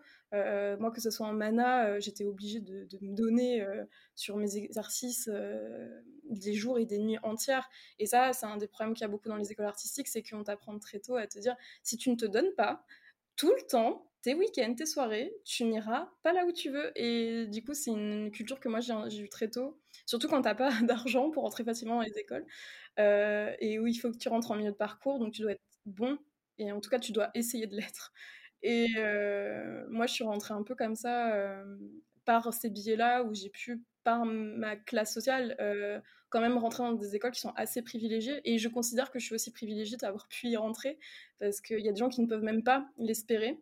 Euh, de, par beaucoup de choses parce que euh, je pense que la chance que j'ai eue mine de c'est que même si mes parents faisaient pas partie du milieu et m'avaient plus ou moins dit on n'est pas trop pour quand ils ont vu que j'étais épanouie dans le milieu ils m'ont dit ok c'est bon fais ce que tu veux euh, on est derrière toi comme on peut et c'est pour ça que moi j'ai beaucoup travaillé très tôt aussi pour économiser parce que c'est très cher euh, parce qu'on parle beaucoup des écoles, mais on parle pas souvent de la côté, le loyer, euh, la bouffe, le matériel, toutes ces choses-là. Et la vie culturelle que tu as besoin aussi d'avoir pour te nourrir euh, et t'enrichir. Et voilà, et moi, du coup, bah, typiquement, j'ai fait des prêts. des prêts, c'est plus compliqué qu'on croit avoir, et je, et je, trouve que c'est quelque chose qui est important à dire aux personnes qui n'ont pas les budgets pour l'école, parce que souvent on te dit Ah, mais tu fais un prêt et c'est réglé. Euh, m'a refusé plusieurs fois les frais parce que mes parents ne gagnaient pas assez d'argent. et ça, c'est une ironie de la vie. Euh, qui, et j'ai eu d'ailleurs un jour un, intervenant pendant un concours d'école que j'ai raté qui m'a dit Il m'a dit, tu sais, quand on n'a pas un niveau social qu'il faudrait, des fois, il faut changer de voie. Et ça, c'est très choquant à entendre quand tu as, enfin, je sais pas, je devais avoir 20 ans, qu'on te dise, en gros, tu n'es pas, tu, fais pas partie de l'élite. Tu vois, tu ne fais pas partie de, tu n'es pas, tu fais pas partie de cette catégorie de personnes qu'il y a dans les écoles, sans faire de généralité, parce que les écoles n'ont pas que des personnes issues de la bourgeoisie ou des choses comme ça, hein, heureusement. Mais c'est pas toujours facile d'y rentrer. Euh, moi, c'est pour ça que bah, les écoles parisiennes, je m'y suis même pas tournée en fait. J'ai même pas euh, tenté le coup euh, parce que quand tu y rentres, tu fais mais je ne me sens pas à ma place. Et encore, moi, je suis blanche, tu vois. Du coup, j'ai eu beaucoup de personnes et d'amis racisés que j'avais l'impression que c'était compliqué. Et enfin, enfin ça, c'est quelque chose que je vois qu'il y a beaucoup de problèmes dans les écoles quand même. C'est qu'aujourd'hui, les écoles privées sont très élitistes, très demandeuses de, dossiers et que tout le monde peut pas avoir ces dossiers-là hein, entre nous euh, quand tu viens de petites écoles, que tu n'as pas une bonne formation, que tu n'as pas été aidé, tu n'as pas été guidé. Du coup, y a, voilà, c'est le, cursus scolaire, c'est quelque chose qu'aujourd'hui, je trouve qu'il devrait vraiment être modifié.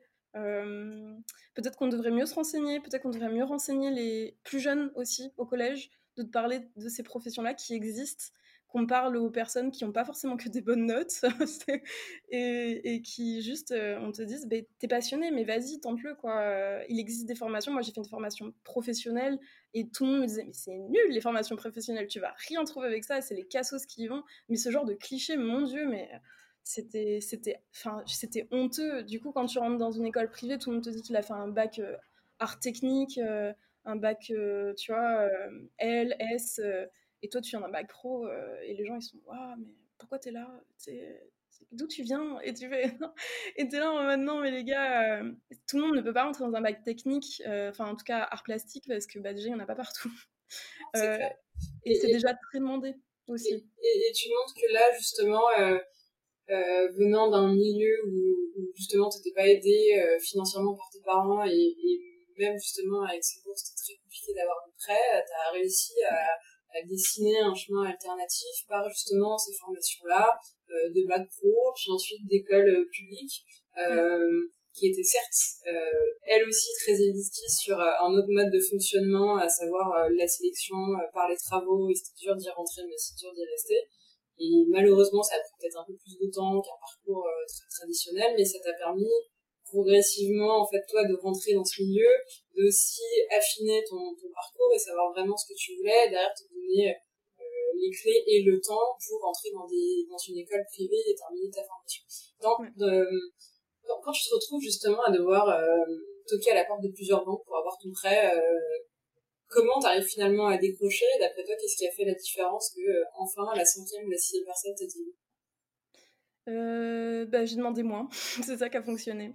C'est qu'il y a un moment, en fait, juste euh, le prêt, en fait, il est, il est mis parce que tu dois avoir des garants. C'est ça, en fait, le truc. C'est que tes garants doivent gagner un certain montant ou en tout cas posséder assez de matériel, patrimoine, tout ça, pour couvrir le fait que si tu ne peux pas rembourser ton prêt, eux peuvent. Moi, je pouvais pas parce que déjà, bah, j'avais plus que ma mère parce qu'entre-temps, j'ai perdu mon père. Euh, et du coup, bah, les banques étaient pas chauds pour qu'il y ait juste ma mère euh, qui, puisse me couvrir, surtout que j'avais encore une sœur derrière qui allait faire des études.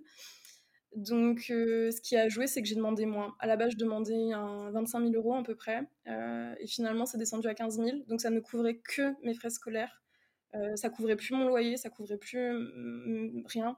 Du coup, j'ai dû vraiment jouer que sur mes économies que j'ai fait pendant que j'ai travaillé pendant toutes ces années, pendant toutes mes vacances. Et j'ai continué à travailler parallèlement, du coup, pour couvrir ça. Et j'ai aussi ma mère qui a réussi à me soutenir sur euh, quelques les, sur les dernières années euh, avec un peu les, moyens qu'elle avait. Mais, c'était très chaud. J'ai vraiment pas j'ai failli pas faire ma dernière année en fait. Il y a vraiment eu ce moment où s'est posé euh, ma dernière année en disant j'ai les moyens pour faire ma dernière année d'études et on a poussé le truc, on a réussi. Et l'école aussi a été. Euh, ça, c'est quand même important parce que l'école des nouvelles images, ce qui s'est passé, c'est que quand ils ont créé leur école, ils n'avaient plus accès aux bourses que MOPA avait à l'époque. Euh, et ils ont réussi à mettre en place un système boursier euh, en faisant des réductions de tarifs d'études. Et moi, étant donné que bah, voilà, j'avais pas forcément les moyens, j'ai eu accès à ça. Tout le monde n'y avait pas accès. C'était vraiment pareil, très choisi, très trié sur nos conditions de vie, nos familles, tout ça. Mais moi, c'est que comme ça que j'ai réussi, en fait, c'est en demandant euh, pas beaucoup et euh, en, débattant beaucoup avec ma banque, parce qu'en plus, c'était une banque que j'y étais depuis toujours, euh, qui ont fini par accepter. et j'ai d'ailleurs eu un, retour de la directrice de banque à un moment qui m'avait gentiment dit Oui, bah, vous savez, vous aviez qu'à mieux choisir votre niveau de vie de base, non? Et, et, tu dis Mais c'est incroyable qu'on nous dise ça quand on est jeune. Enfin, moi, ça me choquait tellement de me dire Mais si moi, on me dit ça à moi, qui est, blanche, qui, a quand même eu des privilèges de vie. Je me dis, mais des gens qui n'ont vraiment pas eu ça, mais du coup, euh, comment tu veux. Ta motivation et ta passion, elles disparaissent totalement. Genre, tu te dis, mais le milieu, c'est ça en fait, le milieu, c'est que des histoires d'argent.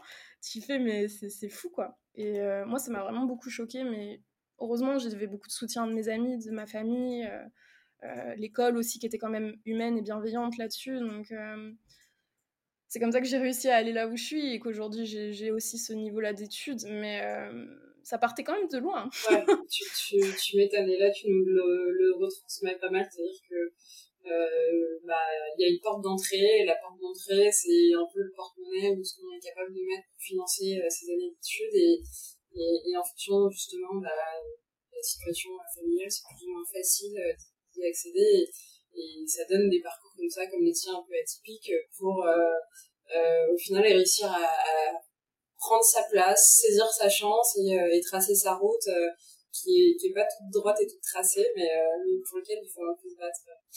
Comment tu finis du coup tes, tes études et, et comment tu, tu, passes le cap de la vie active et, et, essayer de faire cette fois-ci ta place dans, dans le milieu professionnel une fois ton diplôme alors, le diplôme se termine euh, après une année à faire euh, un film de fin d'études en équipe.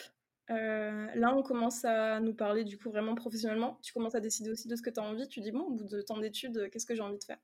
Moi, j'étais en école 3D et j'ai décidé d'aller dans le board. du coup, voilà, du coup, il y avait déjà cette complication-là que, en fait, tu sors d'une école technique, donc on attend de toi que tu fasses de la technique 3D principalement. Et moi, c'était, j'avais aimé ça, mais j'avais surtout aimé bah, la réalisation, euh, tout ça, tout, le board. Et quand je suis sortie, bah, du coup, la première chose à faire, c'est ton portfolio, ton book. Tu vas beaucoup te servir de ton film de fin d'études. C'est beaucoup vendu comme ça aussi à l'école. C'est qu'on te dit, tu vas te vendre avec ce film, donc donne-toi pour ce film. Et du coup, c'est ce que tu fais.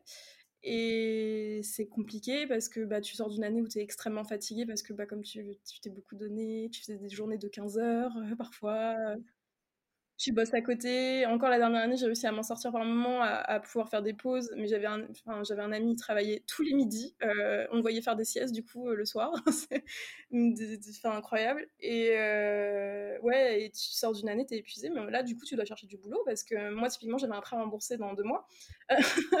Donc, il a fallu que je cherche très vite. Et moi, du coup, quand je suis sortie de l'école, je me suis dit, non, mais depuis le début, l'école me dit que enfin les écoles en général aussi les professionnels nous disent ah c'est l'âge d'or, vous allez trouver très vite du travail, on va venir vous chercher.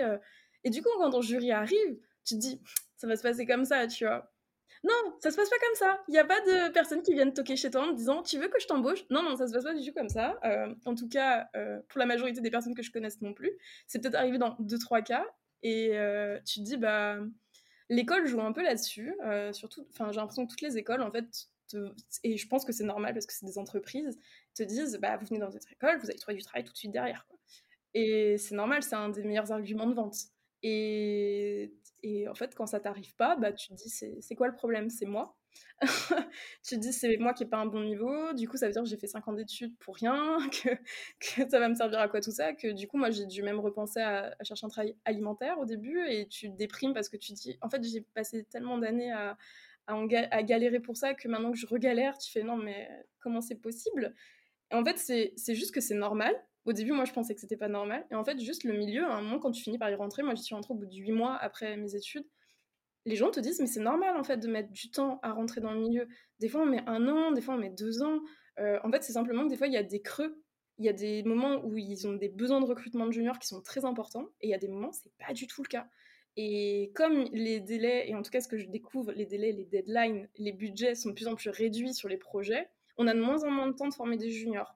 Et ça, on me l'a vraiment dit pour le board, par exemple. On me disait, on n'a plus le temps de former des assistants par, l'assistana, en fait. Avant, on me disait, on prenait beaucoup d'assistants board, on les formait pour le board, et du coup, euh, on avait des boarders qui étaient prêts à l'emploi euh, derrière ça. Et c'était une super façon d'apprendre parce que tu sortais d'école, mais tu avais quand même une formation professionnelle derrière.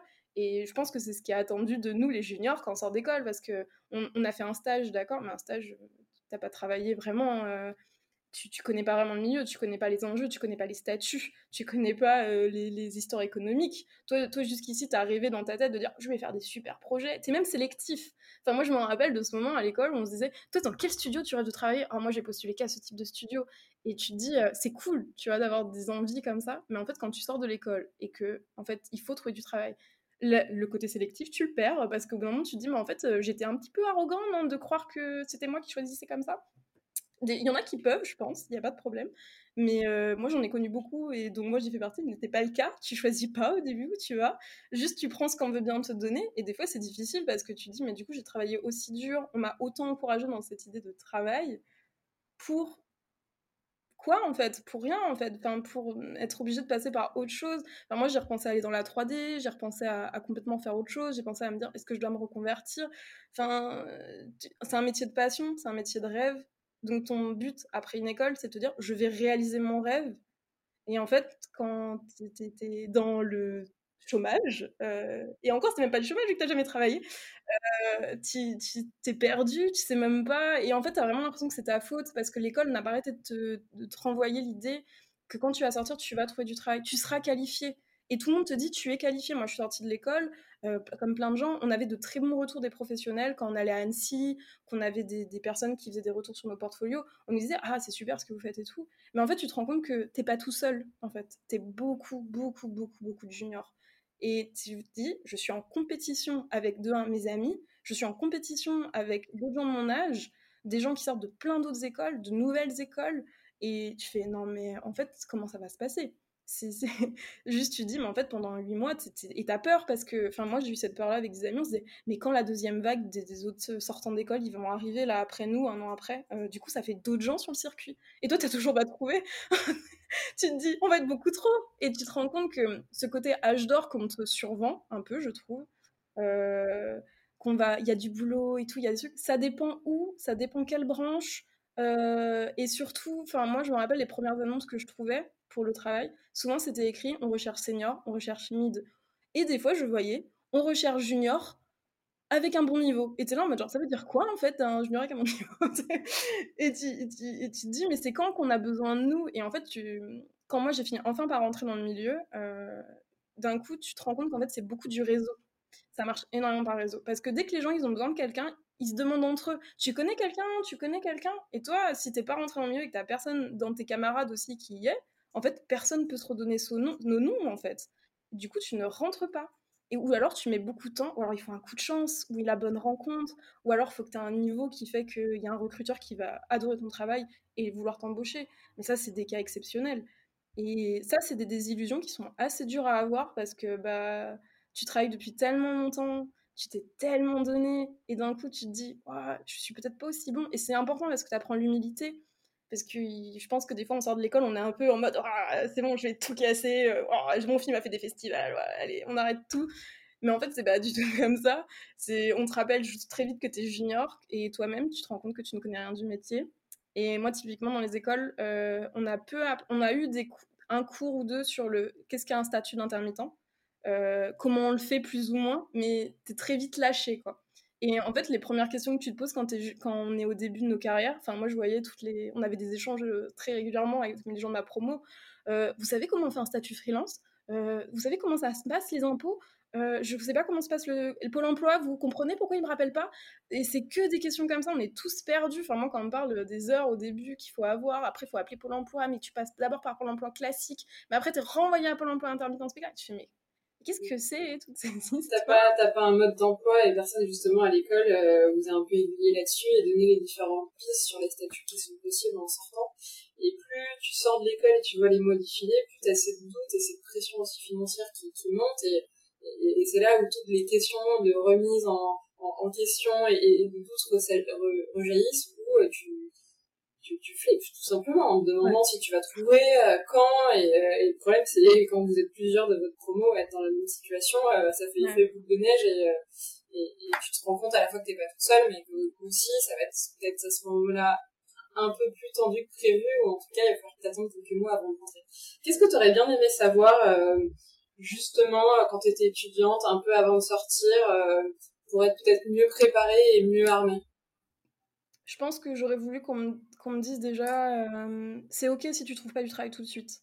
Ça, je pense que c'est quelque chose qu'on a besoin d'entendre parce que ça, c'est une, une, flip, mais euh, qui est effroyable. Parce que moi encore, j'ai mon prêt, mais même les gens qui n'ont pas de prêt, des choses comme ça, qui sont chez leurs parents, euh, qui, qui, sont dans une détresse euh, en disant je, Mes parents, mais leur des fois, j'ai des amis, des parents sont beaucoup signés pour payer leurs études, et pareil, du coup, tu as cette pression familiale de te dire je ne réponds pas aux attentes de ma famille, je. Enfin, c'est très dur à vivre. Ça, c'est une des premières choses que j'aimerais qu'on dise en fait aux étudiants, c'est vous sortez, vous trouverez peut-être du travail tout de suite, mais au pire, c'est non, ça arrive en fait, et ça arrive souvent. Ne, vous stressez pas, euh, n'hésitez pas à demander des infos aux gens sur euh, des réseaux, euh, demandez qu'on vous donne des, des, feedbacks sur vos, sur vos travaux, n'hésitez pas à aller demander, à solliciter les gens. Ne restez pas dans votre bulle, ça c'est très important et je pense que c'est quelque chose qu'on fait très vite en fait quand on sort de l'école parce qu'on est très isolé, on n'a pas de travail, on est perdu, euh, on est des fois chez nos familles, euh, on est loin de nos amis, euh, et du coup on se renferme sur nous, et du coup on se dit le milieu ne veut pas de moi, donc je vais juste arrêter. et ça, c'est des questions qu'on se pose très tôt, j'ai l'impression.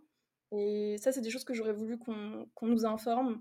Le statut, beaucoup aussi. En fait, j'aimerais bien qu'on apprenne, qu'il y ait vraiment un cours de gestion.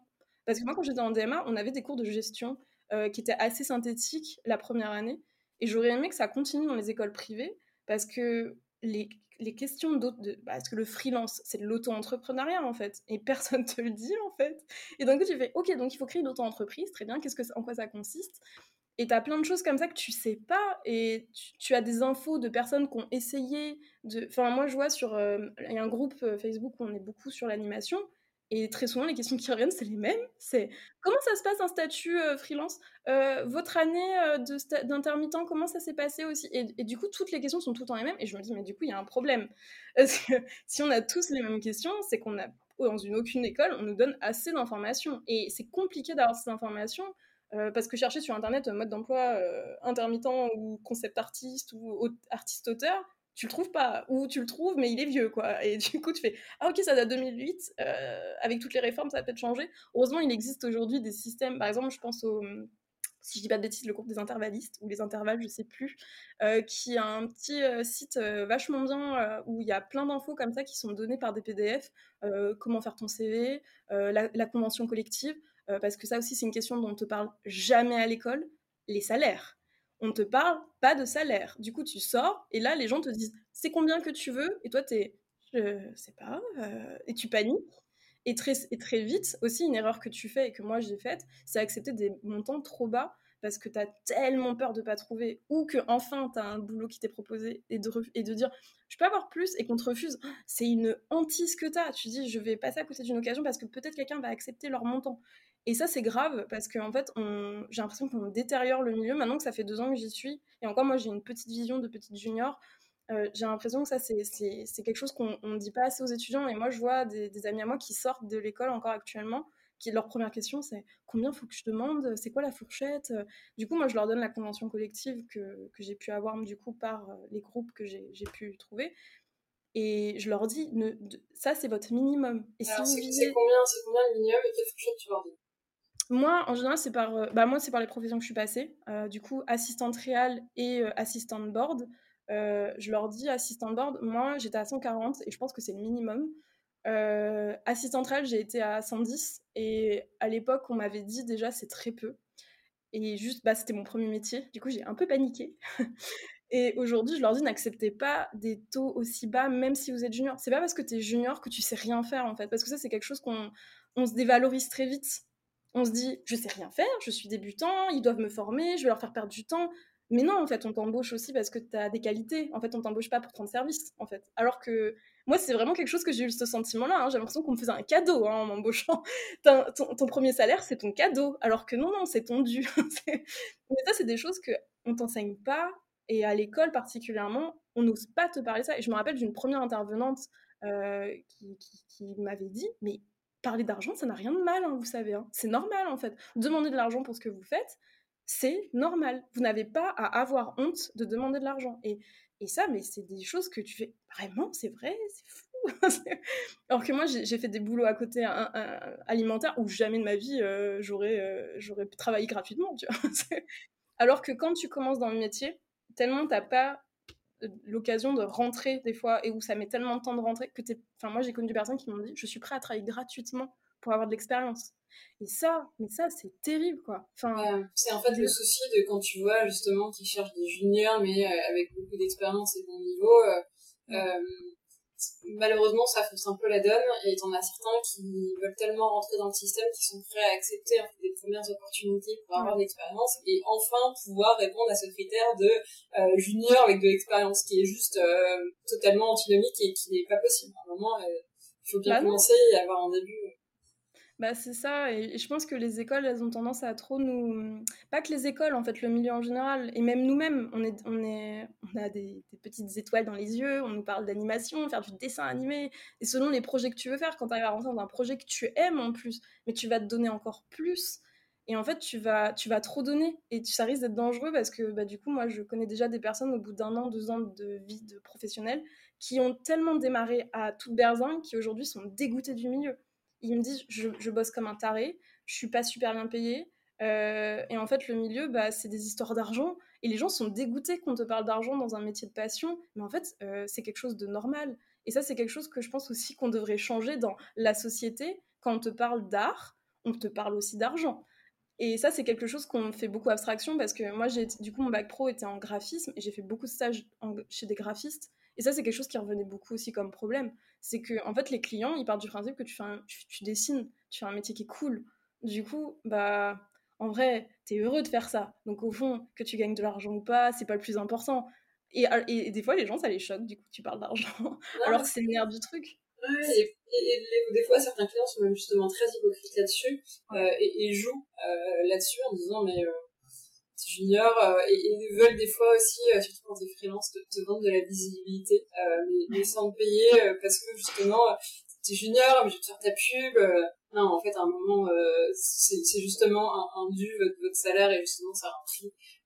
et malheureusement, t'as plein de graphistes juniors qui peu dans le panneau d'accepter de, de pas être payé pour un peu les beaux yeux de, de, gens qui veulent leur faire croire et un peu cette crédulité, cette naïveté au début qui euh, fait tomber beaucoup de gens en, le temps passe très vite, je suis désolée. Oui, Non, non, je parle beaucoup. Euh, euh, en, en, répondant euh, très rapidement aujourd'hui que un peu ce, ce voile est, est, levé et que tu es peut-être un peu plus lucide peut-être sur le milieu maintenant que tu es rentré, quelles sont tes attentes et qu'est-ce que t'attends toi ta, ta vie pro qui, euh, qui commence et de, ce, et de ce métier et de ce, et de ce milieu? Euh, bah moi j'ai des objectifs de base c'est de faire vraiment dans, travailler dans le board. Euh, là pour le moment je suis première assistante c'est très intéressant mais j'ai vraiment envie de faire ça. Après je t'avoue qu'en deux ans je suis moins bornée dans le sens où ma, mon bonheur ne dépend plus de ma réussite professionnelle. Et ça c'est un travail qui a été long et compliqué parce que en fait, je suis rentrée dans le milieu. Ça y est, t'as atteint ton objectif, Cindy. C'est ton rêve que tu viens de, faire. Et tu fais, c'est pas trop ce à quoi je m'attendais, en fait. Et t'es un peu déçu quelque part. Et, ça, c'est dangereux parce que t'as tellement attendu ce moment-là dans ta vie. Et d'un coup, tu, t'as tellement travaillé, t'as tellement eu de complications. Tu, tu chutes, quoi. C'est une chute, hein, ce que tu vis. Et euh, je pense qu'on est beaucoup à le vivre. Et peut-être pas tout de suite, peut-être des fois c'est des années plus tard. Euh, et, et, ça, et ça, a été compliqué. Et aujourd'hui, maintenant, ce que je suis contente, c'est que je suis capable de me dire, peut-être que j'arrêterai l'anime à un moment, en fait. Tu vois, je me mets plus cette espèce de pression. Moi, à un moment, je voulais être réel, je voulais être, je voulais être lead board, et j'ai toujours envie, en fait. Mais je me dis plus, ok, si tu n'y arrives pas, c'est quoi, tu peux être heureuse quand même, tu vois? Et ça, c'est grave important. Et je suis contente d'avoir eu ce, ce cheminement-là. Et aujourd'hui, euh, je suis complètement contente euh, de, ce que je fais. J'ai fait des super rencontres, j'ai vu, j'ai, été dans des studios que j'ai beaucoup aimé, j'ai, j'ai rencontré des gens merveilleux et euh, je suis trop contente de ça et de l'enrichissement que ça m'a donné. Mais aujourd'hui, bah, ce que j'attends du milieu, c'est surtout qu'il soit plus inclusif euh, pour les femmes, pour les personnes racisées, que les projets changent, que la vision des projets change, que les enfants, on arrête parfois de les prendre pour des enfants un peu euh, voilà, que les projets soient plus adultes, des fois aussi, qu'on a... Alors, je pense qu'en France, on a un retard sur euh, la vision de l'animation. On a énormément, enfin, on a des gens talentueux, mais incroyables de tous les côtés, quoi. et on a des super studios. Et j'ai l'impression que souvent, il y a des histoires d'argent, justement, qui bloquent les projets. Et c'est pour ça qu'aujourd'hui, c'est cool de voir des Kickstarter, des choses comme ça. Mais tu te dis, mais c'est chiant, quoi. C'est chiant. On est, un, on est un pays où il y a plein de possibilités de projets. Et bah, moi, quelque chose que j'aimerais voir dans la suite, c'est c'est voir des projets différents en fait, avec des gens qui ont des visions différentes des choses, pouvoir travailler sur des choses très différentes. Et euh, ouais, et si je peux participer à ça, c'est chouette. Euh, mhm. Et si je peux pas, bah écoute, il y aura d'autres solutions. Et puis voilà. Donc, euh, Globalement, plus, de variété sur beaucoup d'aspects, à la fois d'un point de vue humain, mais aussi de, projets. Et, et c'est une vision assez idéaliste, mais, mais elle, a le mérite elle a le mérite d'être claire. Et, et aussi, tu t'es peut-être un peu plus détaché ou tu mets un peu moins cette pression pour euh, euh, pour profiter et, justement euh, peut-être trouver ta place de manière un peu plus naturelle et, et, un peu plus détaché de ton rêve tout en sachant très bien ce que tu veux. Bah, écoute, j'espère que tu trouveras encore ta place et que tu vas encore réussir à t'épanouir ces, ces, prochaines années dans, dans la réalisation ou dans le bord. Ah, c'est gentil. bah, c'est sincère en tout cas. Merci beaucoup. On va conclure ensemble euh, cette petite partie, cet épisode. Où est-ce qu'on te retrouve du coup, euh, Cindy, euh, physiquement ou virtuellement? Euh, ben, moi, on me retrouve sur Instagram avec la renardière, tout simplement. voilà, je ne suis que là quasiment. okay. je poste pas beaucoup, mais j'essaye. Ça marche. Je mettrai le lien en description pour ceux qui sont intéressés et qui veulent bien regarder ce que tu fais. Qui t'aurais envie d'entendre pour les prochains épisodes? Es en train de me demander quelles questions je vais mettre euh, l'une avant l'autre. Euh, alors, euh, tout à l'heure, j'ai réfléchi quand tu m'as demandé.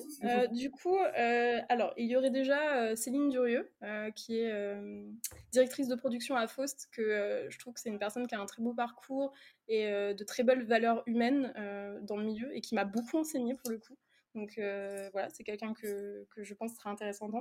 Aurélie Raphaël, qui est euh, réalisatrice euh, sur la série Ernest et Célestine saison 2, euh, qui pareil a un parcours incroyable quand elle m'avait expliqué ce qu'elle faisait et j'étais waouh ok trop bien tu vois elle vient de hyper loin et de vraiment d'un moment de la vie de l'anime où il fallait vraiment commencer très bas et après tu montais tu montais enfin c'était beau quoi moi j'aime bien et après la troisième personne c'est Mintu Femme qui est une lighteuse compositing à Montréal maintenant euh, Vancouver, pardon, excuse-moi, euh, qui est du coup une personne qui est sortie de ma promotion et qui, je trouve, a un parcours euh, assez intéressant parce qu'elle est vraiment restée dans la 3D.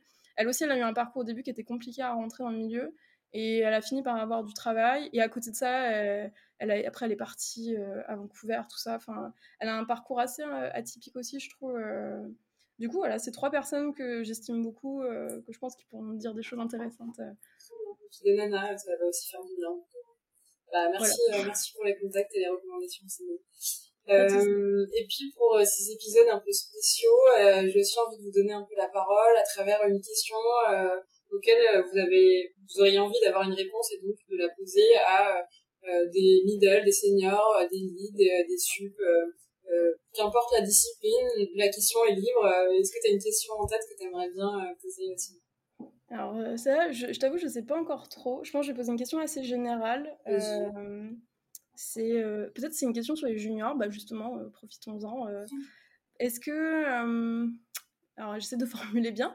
Est-ce qu'au final aujourd'hui, ce serait pas mieux qu'on change peut-être les conditions Peut-être qu'il faudrait, enfin, je sais pas. En fait, qu'est-ce qu'il faudrait pour qu'aujourd'hui on, fasse rentrer plus facilement des juniors dans l'industrie euh, et est-ce que les personnes, les personnes ont cette envie de pédagogie aussi en, fait? Est-ce qu'on attend beaucoup aujourd'hui des écoles ou euh, est-ce qu'on attend que le milieu nous forme et, au final, est-ce qu'il faut vraiment passer par une école? Est-ce qu'il ne faut pas des fois juste tenter le milieu comme ça aussi? Ça, c'est quelque chose, j'aimerais bien avoir des retours de personnes plus avancées. Euh, parce qu'on nous parle beaucoup d'école très tôt, mais est-ce que c'est vraiment la solution en fait au final Je ne sais pas. Ah, bah écoute, euh, je j'ai pas, pas la science en physique, je sais pas non plus, donc écoute, je la, je la poserai à ta place. Et euh, c'est une très bonne, c'est une très bonne question pour justement euh, euh, comprendre votre place et ce qu'on attend de vous au sein des studios et, et justement où vous devez en être dans votre avancement en termes d'éducation et est-ce que cette éducation elle peut pas être un petit peu parallèle, à savoir aussi en autodidacte, sachant toutes les ressources qui sont disponibles, ça place des fois la question de la légitimité de certaines écoles euh, pour justement cette formation, surtout quand ça coûte beaucoup d'argent et que vous n'avez pas forcément les moyens, ça reste une porte d'entrée qui qui est très compliquée à franchir. Merci encore Cindy euh, pour euh, toutes ces questions, pour nous avoir aussi livré euh, beaucoup de toi en toute transparence à travers ton, ton, parcours et, et, justement je trouve ces instants de vérité. J'espère que tout le monde a passé un bon moment parce que moi j'ai adoré et je suis ah. très contente de donner la parole. Merci. bah, merci de me l'avoir donné. de rien, Cindy, c'était encore un plaisir, je te le redis, mais c'était sincère. Merci. Ciao Cindy. Ciao. J'espère que vous avez passé un très bon moment dans cet épisode euh, qui est un peu spécial autour de justement des étudiants et des juniors. Ça me fait, m'a fait énormément plaisir de leur donner la, parole. C'était que le premier, il y en aura au moins un deuxième qui, qui sortira sur, euh, sur le même format. Euh, si ça vous a plu ou si vous avez d'autres questions ou, ou si vous avez justement des retours, euh, c'est l'occasion. N'hésitez pas à justement m'écrire et je répondrai avec grand plaisir euh, sur justement vos questionnements ou, ou d'autres formats que vous voulez voir un peu euh, éclore. Euh, si cet épisode vous a plu, vous le savez, je vous le dis à chaque fois, n'hésitez pas à le partager, à en parler autour de vous. Euh, c'est aussi comme ça que le, le podcast évolue et, et, se fait connaître. Donc là-dessus, je compte sur vous. Et puis je vous dis à la semaine prochaine et à très très vite. Ciao